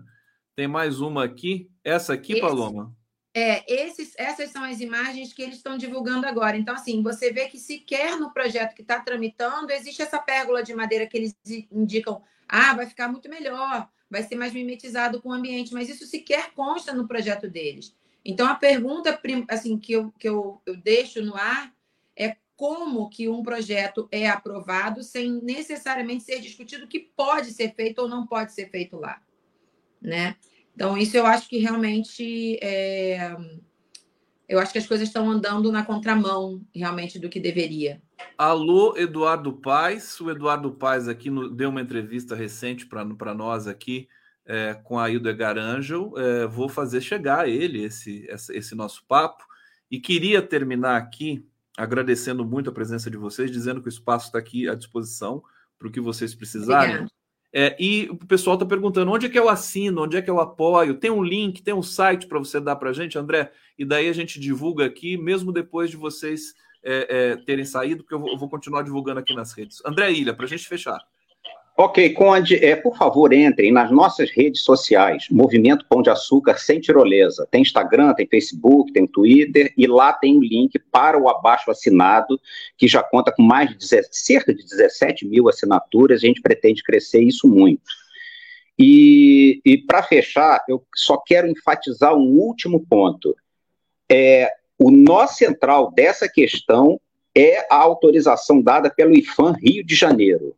Como agora nós temos uma nova administração no IFAM nacional, esperamos que o Leandro Graça, que é o novo presidente do IFAM, acate as nossas ponderações e ele determine administrativamente a paralisação dessas obras até que isso tudo seja rediscutido. E que, se ele não o fizer, nós temos muita confiança no Ministério Público Federal, que já está de posse de todos esses dados, para agir firmemente. O procurador que está à frente do caso é o doutor Sérgio Suyama, reconhecido amplamente como promotor competente, firme, e nós estamos ansiosos para saber é, o que ele tem a fazer com todo o vasto material que nós encaminhamos a ele. Obrigado, André Conde, Ilha. obrigado a todos os espectadores.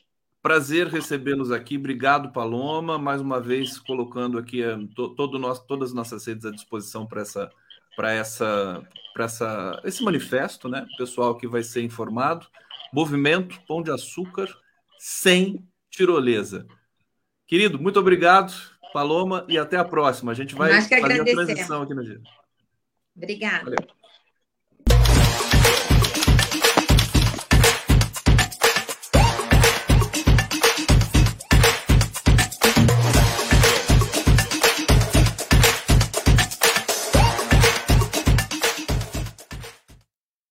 Jorge Folena, que saudade de você. Já faz tempo que você não vem aqui.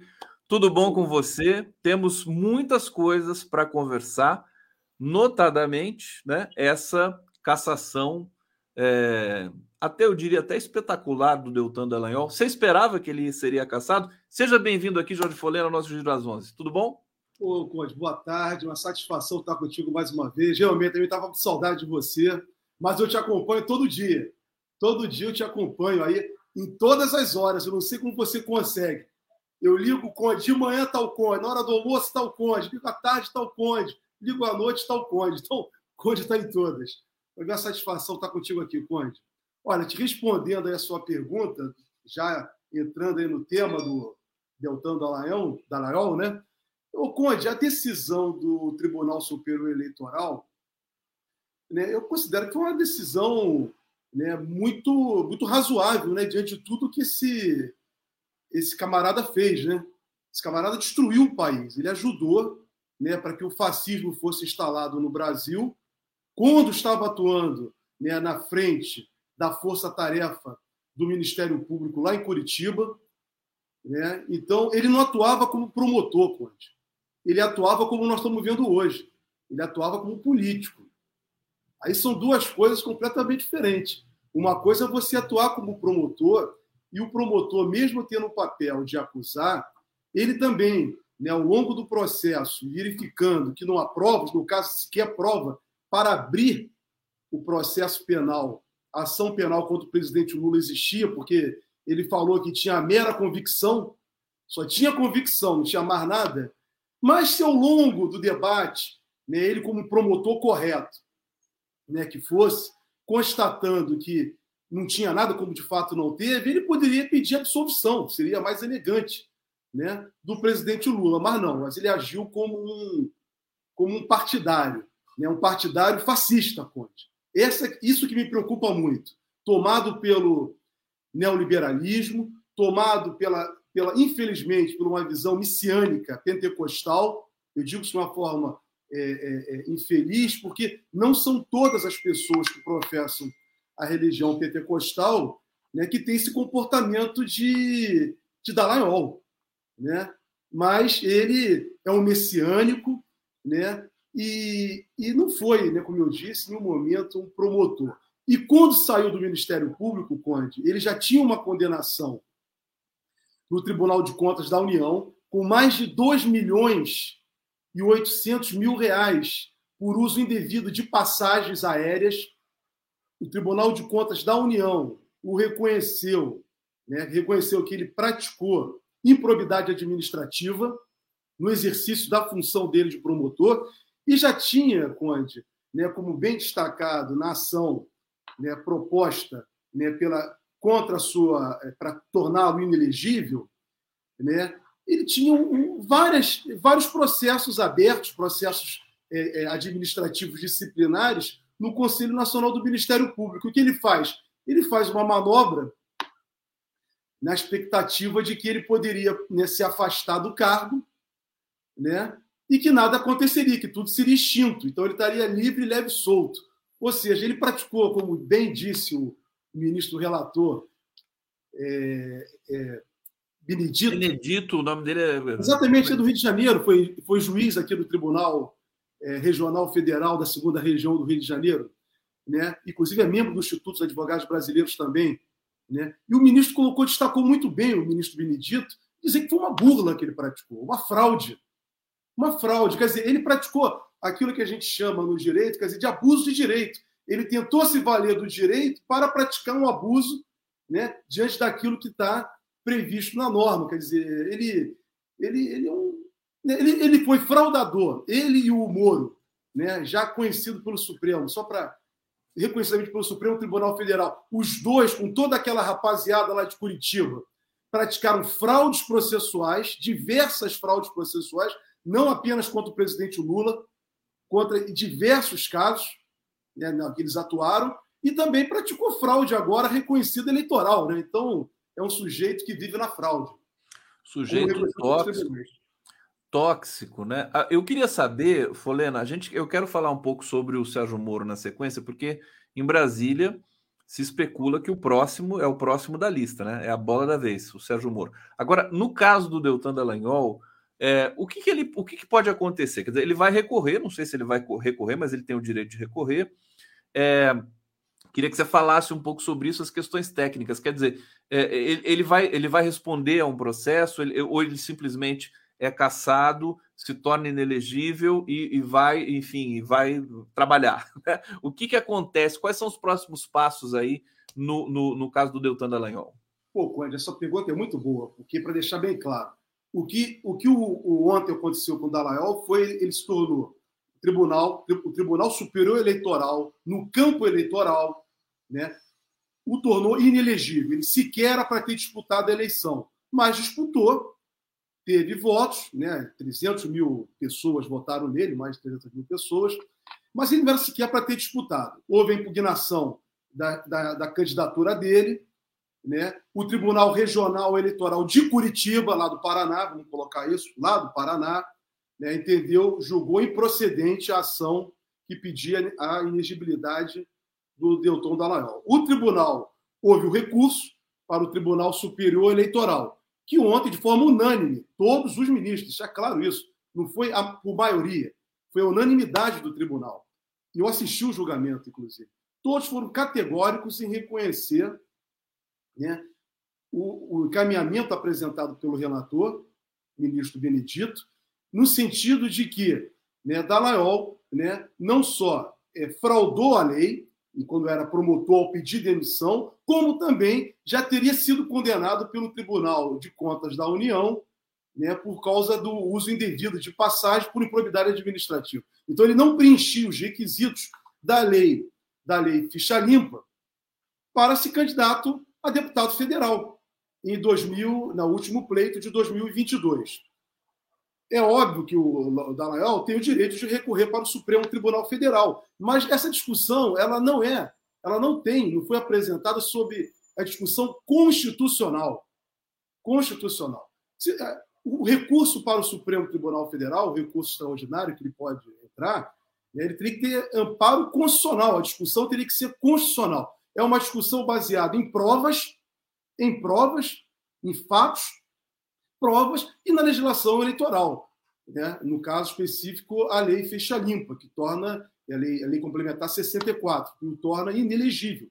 Então, Conde, recorrer ele pode.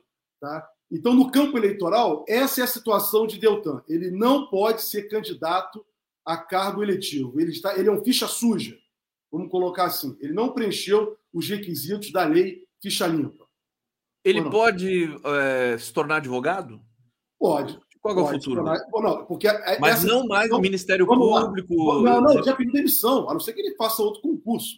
Uhum. Né? Não, vamos, vamos, vamos lá. Então, vamos isso lá. é um campo eleitoral.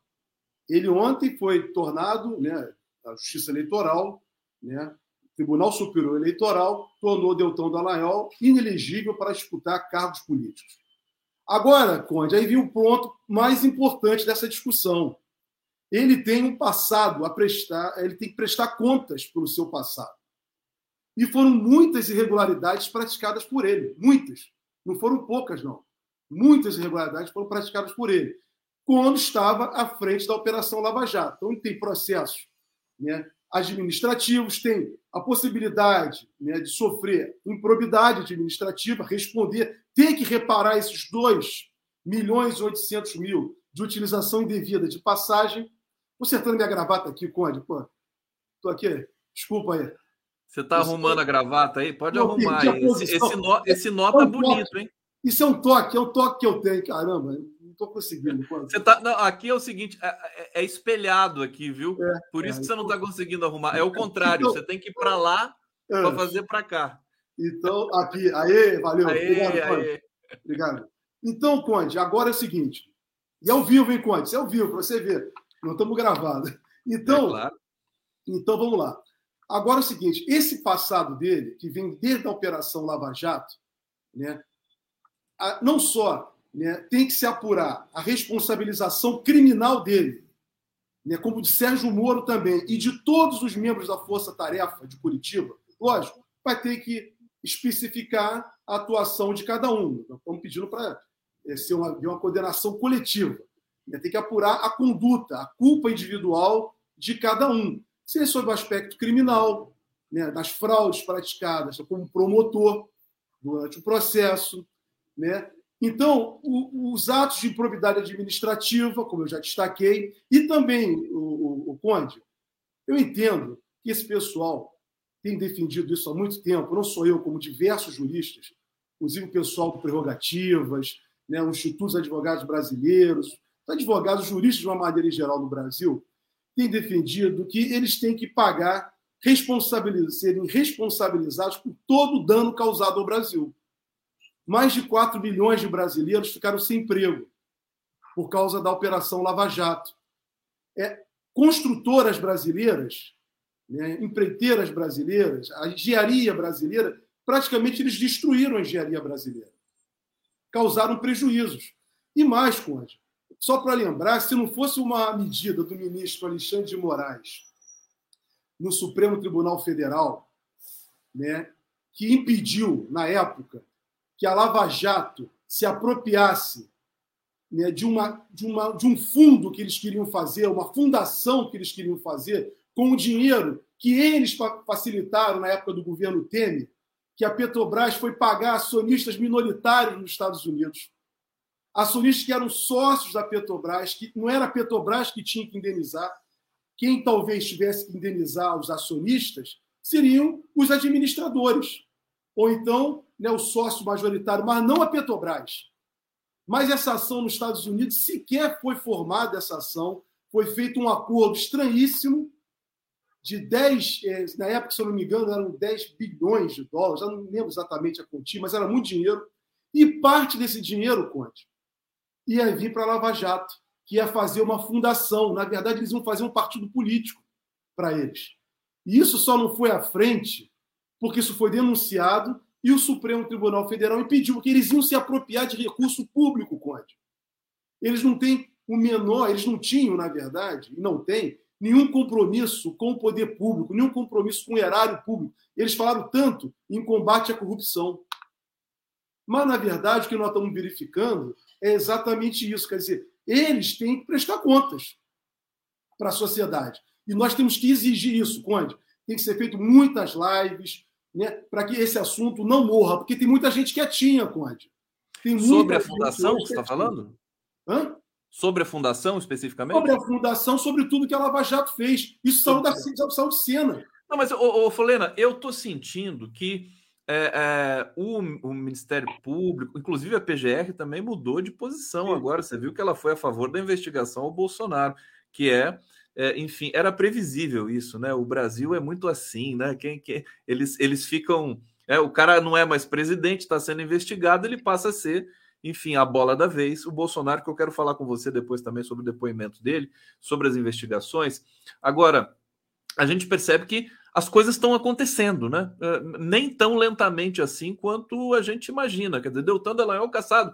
Tem uma, eu tenho uma repercussão aqui é, é, de Brasília sobre o destino do Moro depois dessa cassação do Dallagnol, quero, quero repercutir com você. Antes, vou ler os comentários aqui, que estão na fila já há um tempinho. Carlos Alberto Veloso Lopes. Bom dia, Liana. Tá falando a Liana Cirne, teve com a gente agora há pouco aqui. As pessoas têm de entender que daqui a seis meses teremos novo PGR e mais três meses de chamamento do feito à ordem das denúncias criminais seis meses. O, o, Augusto Aras pode ser reconduzido, né? Inclusive, né? Pode. Talvez seja por isso que ele está. Acredito que não será. Acho que o Lula não, não, vai fazer isso. Eu acho que o Lula não vai fazer isso e acho que o Lula também não vai seguir lista tríplice. Eu acho que ele já aprendeu. Ele tem que botar alguém de, de realmente, não é, é, um engavetador, mas tem que botar alguém que tenha compromisso com o país. Que tenha claro. compromisso com o país. Não pode ser um irresponsável e também não, não ficar também no passado, como foi feito nos governos do PT, né, com aquela história, um republicanismo, com todo respeito, né, de pessoas que estavam ligadas ao fascismo. Quem diz bem isso é o Generagão, com relação ao colega dele, que era o procurador-geral da República, que lá estava, e facilitou toda essa história. Como também aqueles outros né, que atuaram durante a, a, o mensalão. Durante o mensalão. Então, nós temos que pensar, como você bem colocou, o Brasil é exatamente isso. É o patrimonialismo o tempo inteiro atuando. Folena cirúrgico aqui conosco. Jandira Ferreira, Cidade Maravilhosa perdendo encanto sumiu. A matéria que você viu aqui do Pão de Açúcar, né? A Grisel está dizendo aqui, vídeo feito por Patrícia Manz e Júlio Melo. Obrigado pelo vídeo que vocês enviaram aqui para a gente. Jandira Ferreira, vamos mandar e-mail contestação, contestação para o IFAM. Newton, afinal ele se tornou inelegível. Creio que é imediato isso, né, para o Deltan. Né? Ele, inclusive, está tá esvaziando o gabinete dele nesse momento. Fátima Linhares, essa fundação foi descoberta por uma investigação do grande Luiz Nassif. É, parabéns ao Nassif, né? ele e depois todos nós repercutimos muito que ficamos assim escandalizados com essa tentativa é, do Dallagnol e da Lava Jato criar uma fundação particular para chamar de sua, né, com 2 bilhões da Petrobras. Olha só, deixa eu ler essa, essa pequena nota aqui para você, Folena, e você comenta. Olha só, a avaliação corrente em Brasília é que o senador e ex-juiz Sérgio Moro, do União, do União Brasil, né, pode perder o mandato até final deste ano devido a um processo em que é acusado de prática de Caixa 2. Uhum. A ação contra Moro tramita no Tribunal Regional Eleitoral do Paraná. A decisão do TSE de caçar o mandato de Deltan Dallagnol foi vista por adversários do ex-juiz como uma sinalização de que o caso Moro terá o mesmo desfecho. Isso é uma nota do jornal O Estado de São Paulo. Que avaliação você faz? Procede, meu querido Folena? Não, é, o, o, o Conde, aí tem não só o aspecto jurídico também colocado aí no resumo que você apresentou, né, que é exatamente né, uso de caixa 2, abuso de poder econômico, né, mas isso é o aspecto jurídico, está bem colocado essa questão. Mas tem um aspecto político. Na verdade, quem está pedindo a vaga do Moro é exatamente quem ele se associou, que é o PL, ao Bolsonaro. Então, é, o aspecto político não é o PT, não é quem poderia estar reclamando, quem está reclamando é o PL. Então, sob o aspecto jurídico, né, eu vejo que o Moro tem que prestar contas sim, porque né, parece que ficou caracterizado o abuso de poder econômico, uso de caixa 2, e provavelmente isso levaria à sua cassação também, né? mas também a pressão do próprio PL, né? que é do no qual ele milita, no campo dele. E o PL, o, o, o Conde, na verdade, eu não vou dizer todos, né? mas é exatamente o PL, um outro partido, União Brasil, né? Nesse, nesse contingente tem muita gente que reconhecidamente é se declara fascista. Tem práticas do fascismo.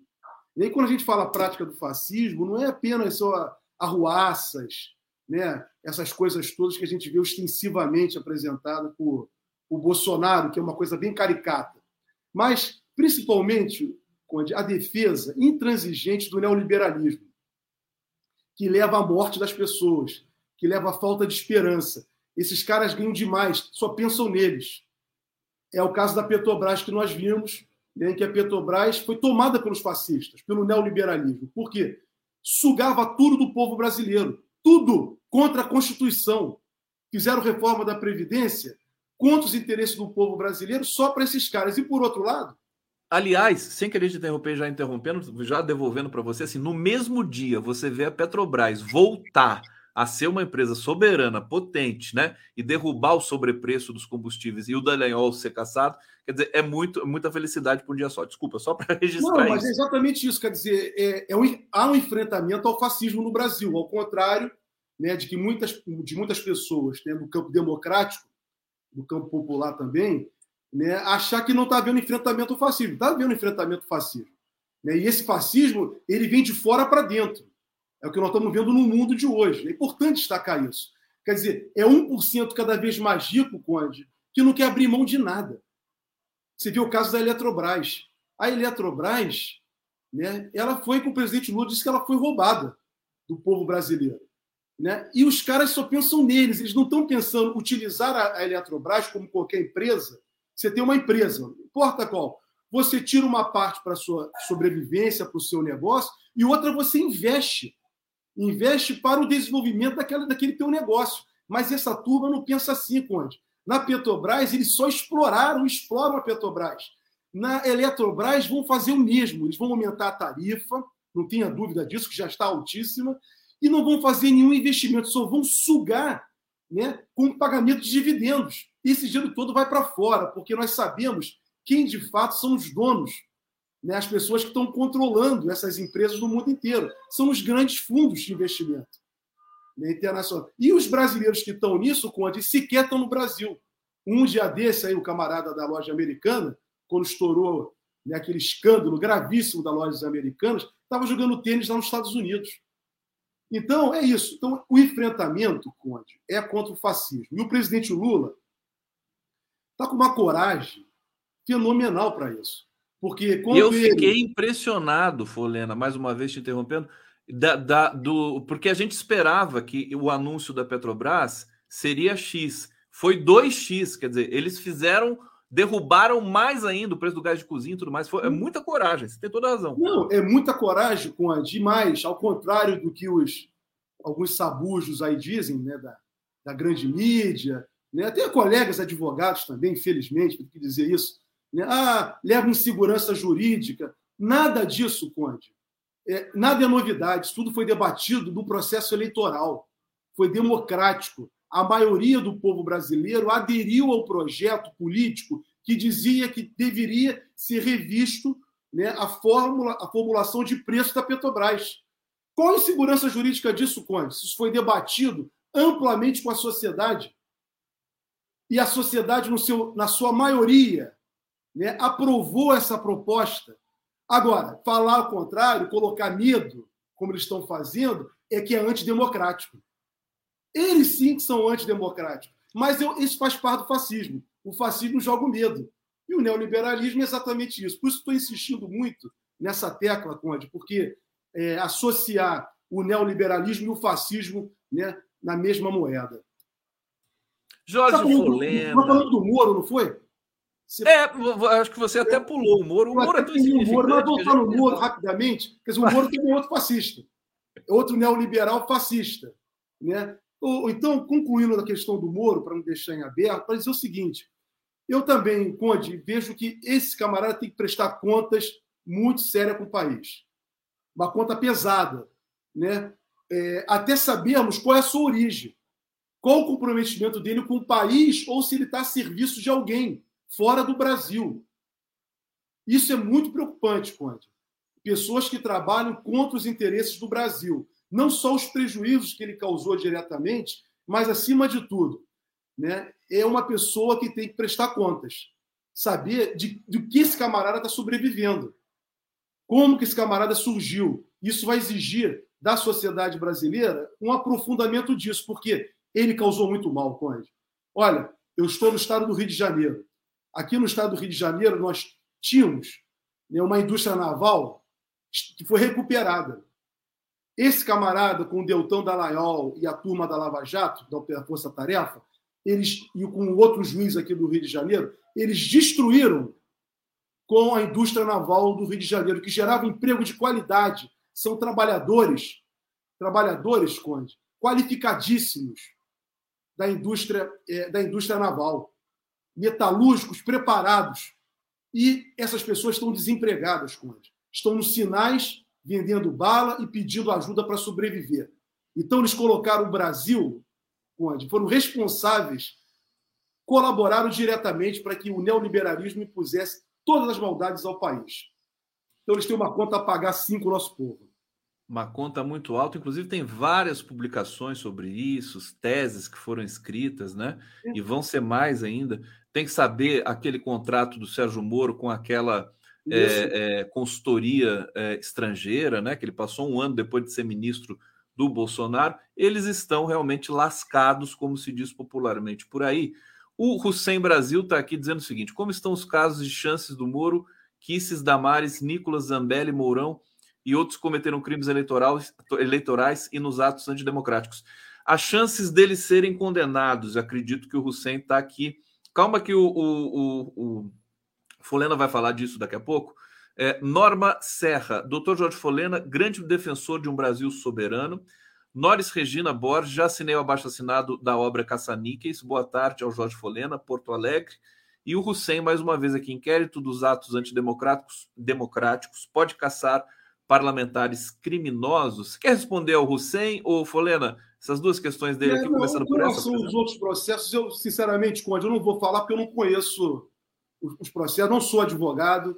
Tá? Esse processo do Deltan nós estamos falando, porque é uma questão que se tornou pública, né? Então, quer dizer, já é uma consequência e vejo como não só como agora pela conjuntura que a gente que a gente assiste é o Damares, Nicolas, Zambelli, é questão de tempo, né? Porque eles têm listas imensas de, de, de violações, né? O, o Conde, a Zambelli, por exemplo, eu, eu tenho uma opinião particular, que é o seguinte: é. eu sequer teria, né, se eu fosse ministro, juiz do Tribunal Eleitoral, eu sequer teria diplomado ela.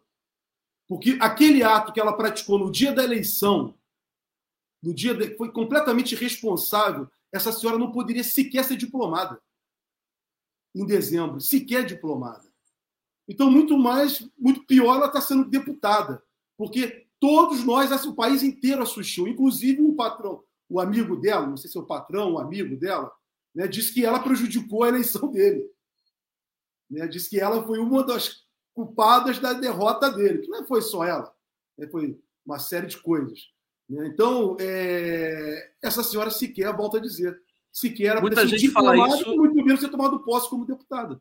Muita gente fala isso da Damares também, porque a Damares também tinha uh, problemas ali para ser diplomada.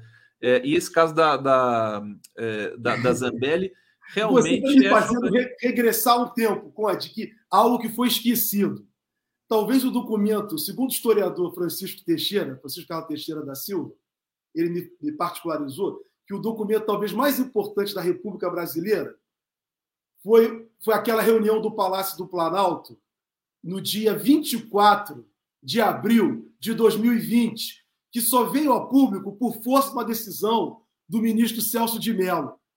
Naquela decisão foi em que o, o rapaz que é, foi ministro do Meio Ambiente falou que ia passar a boiada, o outro falou que ia colocar uma granada no bolso dos servidores, que o governo dele era o governo dos ricos.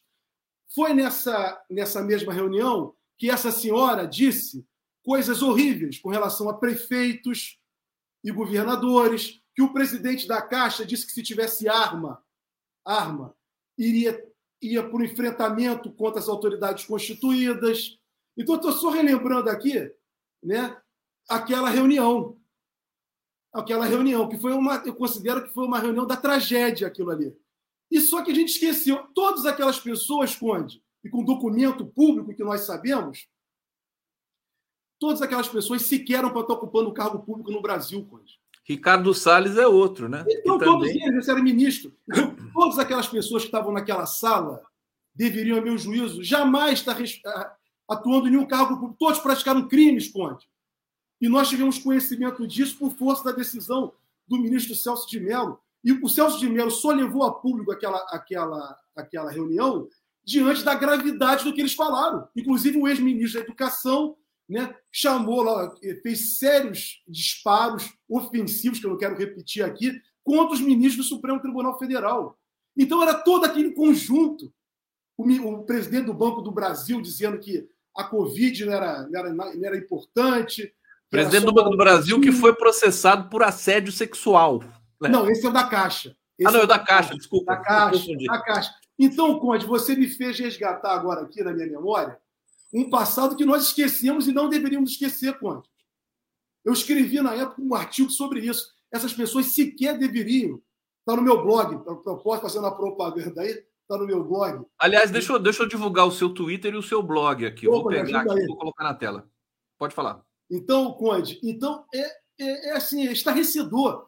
Essas pessoas, é, Damares, o, o, o Mourão que estava presente, eles não falaram nada. Mourão, Braga Neto, o Ramos, é, todos essa, todas essas pessoas participaram daquela reunião que foi uma ofensa ao Brasil, ao povo brasileiro, à administração pública, tudo que você possa imaginar. Imagina, Conde, o que esses caras, essa turma falou, esses camaradas falaram durante quatro anos do governo Bolsonaro. O Conde, é uma coisa assim é, lamentável, sabe, Conde? Tudo que nós presenciamos. Obrigado aí, Conde, pela, você me ajuda Sigam no o Jorge Folena no Twitter. Olha, tem, tem os, tweet, os twitters que eu sigo, que eu gosto muito. O seu, do Márcio Postman. Márcio Postman é fantástico, grande economista, e ele twitta muito e é muito bacana. Vamos lá, seguindo o Jorge Folena no Twitter. E agora, agora tá dizendo no Instagram, no Instagram também hoje. É o mesmo nome, arroba Jorge Folena. Jorge Folena também no Instagram. Colcou está dizendo aqui: foi um desastre enorme. Fui gerente de um banco para pagamentos estaleiro naval com 3.764 funcionários. Destruir a produção naval brasileira foi mais um crime, um crime atrás dos outros e tal. Ele diz alguma coisa aqui que eu não uh, entendi. É, Cláudia Maranhão, Jorge Folena, Folena, não podemos esquecer a, a Gabriela Hart e a delegada Érica Marena. Eu, eu, a gente está chegando aqui no final, quando o papo é bom, a gente corre, né? O tempo passa, que é uma beleza. É, eu queria que você fizesse o um comentário sobre o Bolsonaro, porque ele foi pela terceira vez à Polícia Federal, é, fez lá o depoimento, negou tudo. Tem até uma charge muito bonitinha aqui que eu quero mostrar para vocês. Olha só. Todo mundo próximo do Bolsonaro é envolvido em corrupção, menos ele. Incrível como esse homem consegue ser puro no meio de tanto familiar ruim. É, é, é, isso, né? Quer dizer, como é que só ele pode ser. É, é, é, como é que. Como é que procede num caso desse, sabendo que o sujeito é um mentiroso, contumaz, quase doente, né, mitômano? Fala pra gente, é, Onde? Vamos lá. Bolsonaro, durante quatro anos de governo, antes, ele já era mentiroso. Quando ele assumiu a presidência da República, ele mentiu do dia da posse ao dia que ele sai, fugiu para os Estados Unidos. Em dezembro, quando ele fugiu. Ele mentiu o tempo inteiro, Conde. Ele só mentiu. O que, é que vamos esperar de um depoimento de Bolsonaro? O Bolsonaro não tem compromisso com os filhos, Conde. Ele chegou a ameaçar um dos filhos dele uma vez: olha, eu não vou, que é senador aqui no Rio, que está acusado pelas rachadinhas, foi ele: olha, eu não vou segurar a barra para você, não. Isso via público. Então, quer dizer, ele é um camarada que mente descaradamente, mente descaradamente.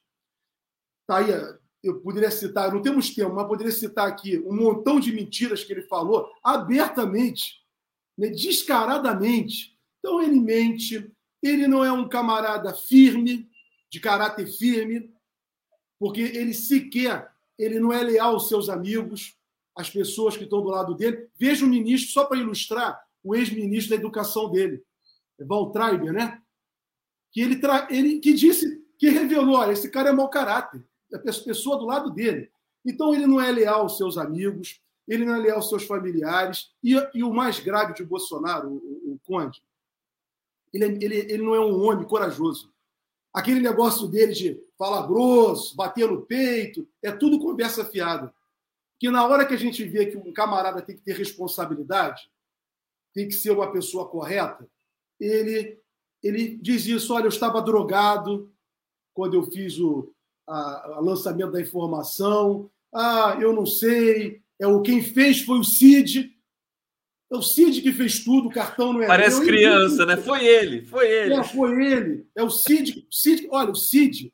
Se o, o, eu tenho informação de professores do Cid na Escola de Comando Militar do Exército e também lá no. Dizem que ele é intelectualmente brilhante, os professores dele. Professores que eu estou me valendo aqui, que eu tenho essa informação, qualificadíssimos. Me disseram: olha, ele é brilhante. Porém, ele encontrou esse sujeito por influência do pai dele, o general Cid, e resolveu usar a sua inteligência e a lealdade dele a serviço desse camarada que é do mal, que é o Bolsonaro. Então, Conde, o Cid agora tem que usar a inteligência dele para se defender e dizer para o Brasil toda a verdade que ele sabe, porque ele sabe de tudo. Tudo passou pelo Cid. As tentativas, de, as articulações para o golpe, a, a movimentação, suspeita de movimentação de verbas, tudo que aconteceu na pandemia, o massacre, o genocídio dos Yanomamis, e aí poderíamos estar citando aqui um montão de coisas. Desvio de vacinas, porque ele falava lá com o outro, que era do Ministério da Saúde, que também estava junto com ele. Então, Conte, agora. Ele pode entrar para a história como o perso personagem que pode denunciou de fato. Dele. Eu não defendo delação premiada, Conde, não defendo. É. Eu acho que isso é muito ruim como advogado. Eu defendo que cabe ao Ministério Público fazer a prova, o Estado tem que provar. Mas já que tem a delação premiada, está aí o Supremo considerou como constitucional a lei, então é a oportunidade do CID utilizar a inteligência dele e falar para o país toda a verdade e provar, porque ele tem as provas. Está no celular dele, ele sabe como descrever, como chegar para facilitar né, as investigações e a apuração. Então, está aí, ao CID, me dirige à família dele, aos amigos dele. Diga isso para ele. Ele tem esse compromisso com o país, um homem que é inteligente, mas que, como todo mundo, né, Conde, tem infelicidade às vezes, passa uma pessoa ruim no seu caminho e, infelizmente, ele foi fisgado por esse mal, né, como o país também, que é o Bolsonaro. Hashtag fala Cid.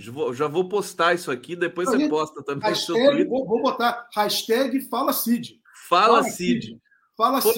Tem que falar. Obrigado, brigadíssimo pela sua presença aqui. Sempre um prazer conversar contigo. Obrigado pela generosidade de atender o nosso pedido aqui. Quero agradecer a todos que nos acompanharam. Terminando mais um programa aqui. Amanhã estaremos de volta. Valeu, gente. Valeu, Folena. Obrigado, Conte. Um abraço para todos. Satisfação.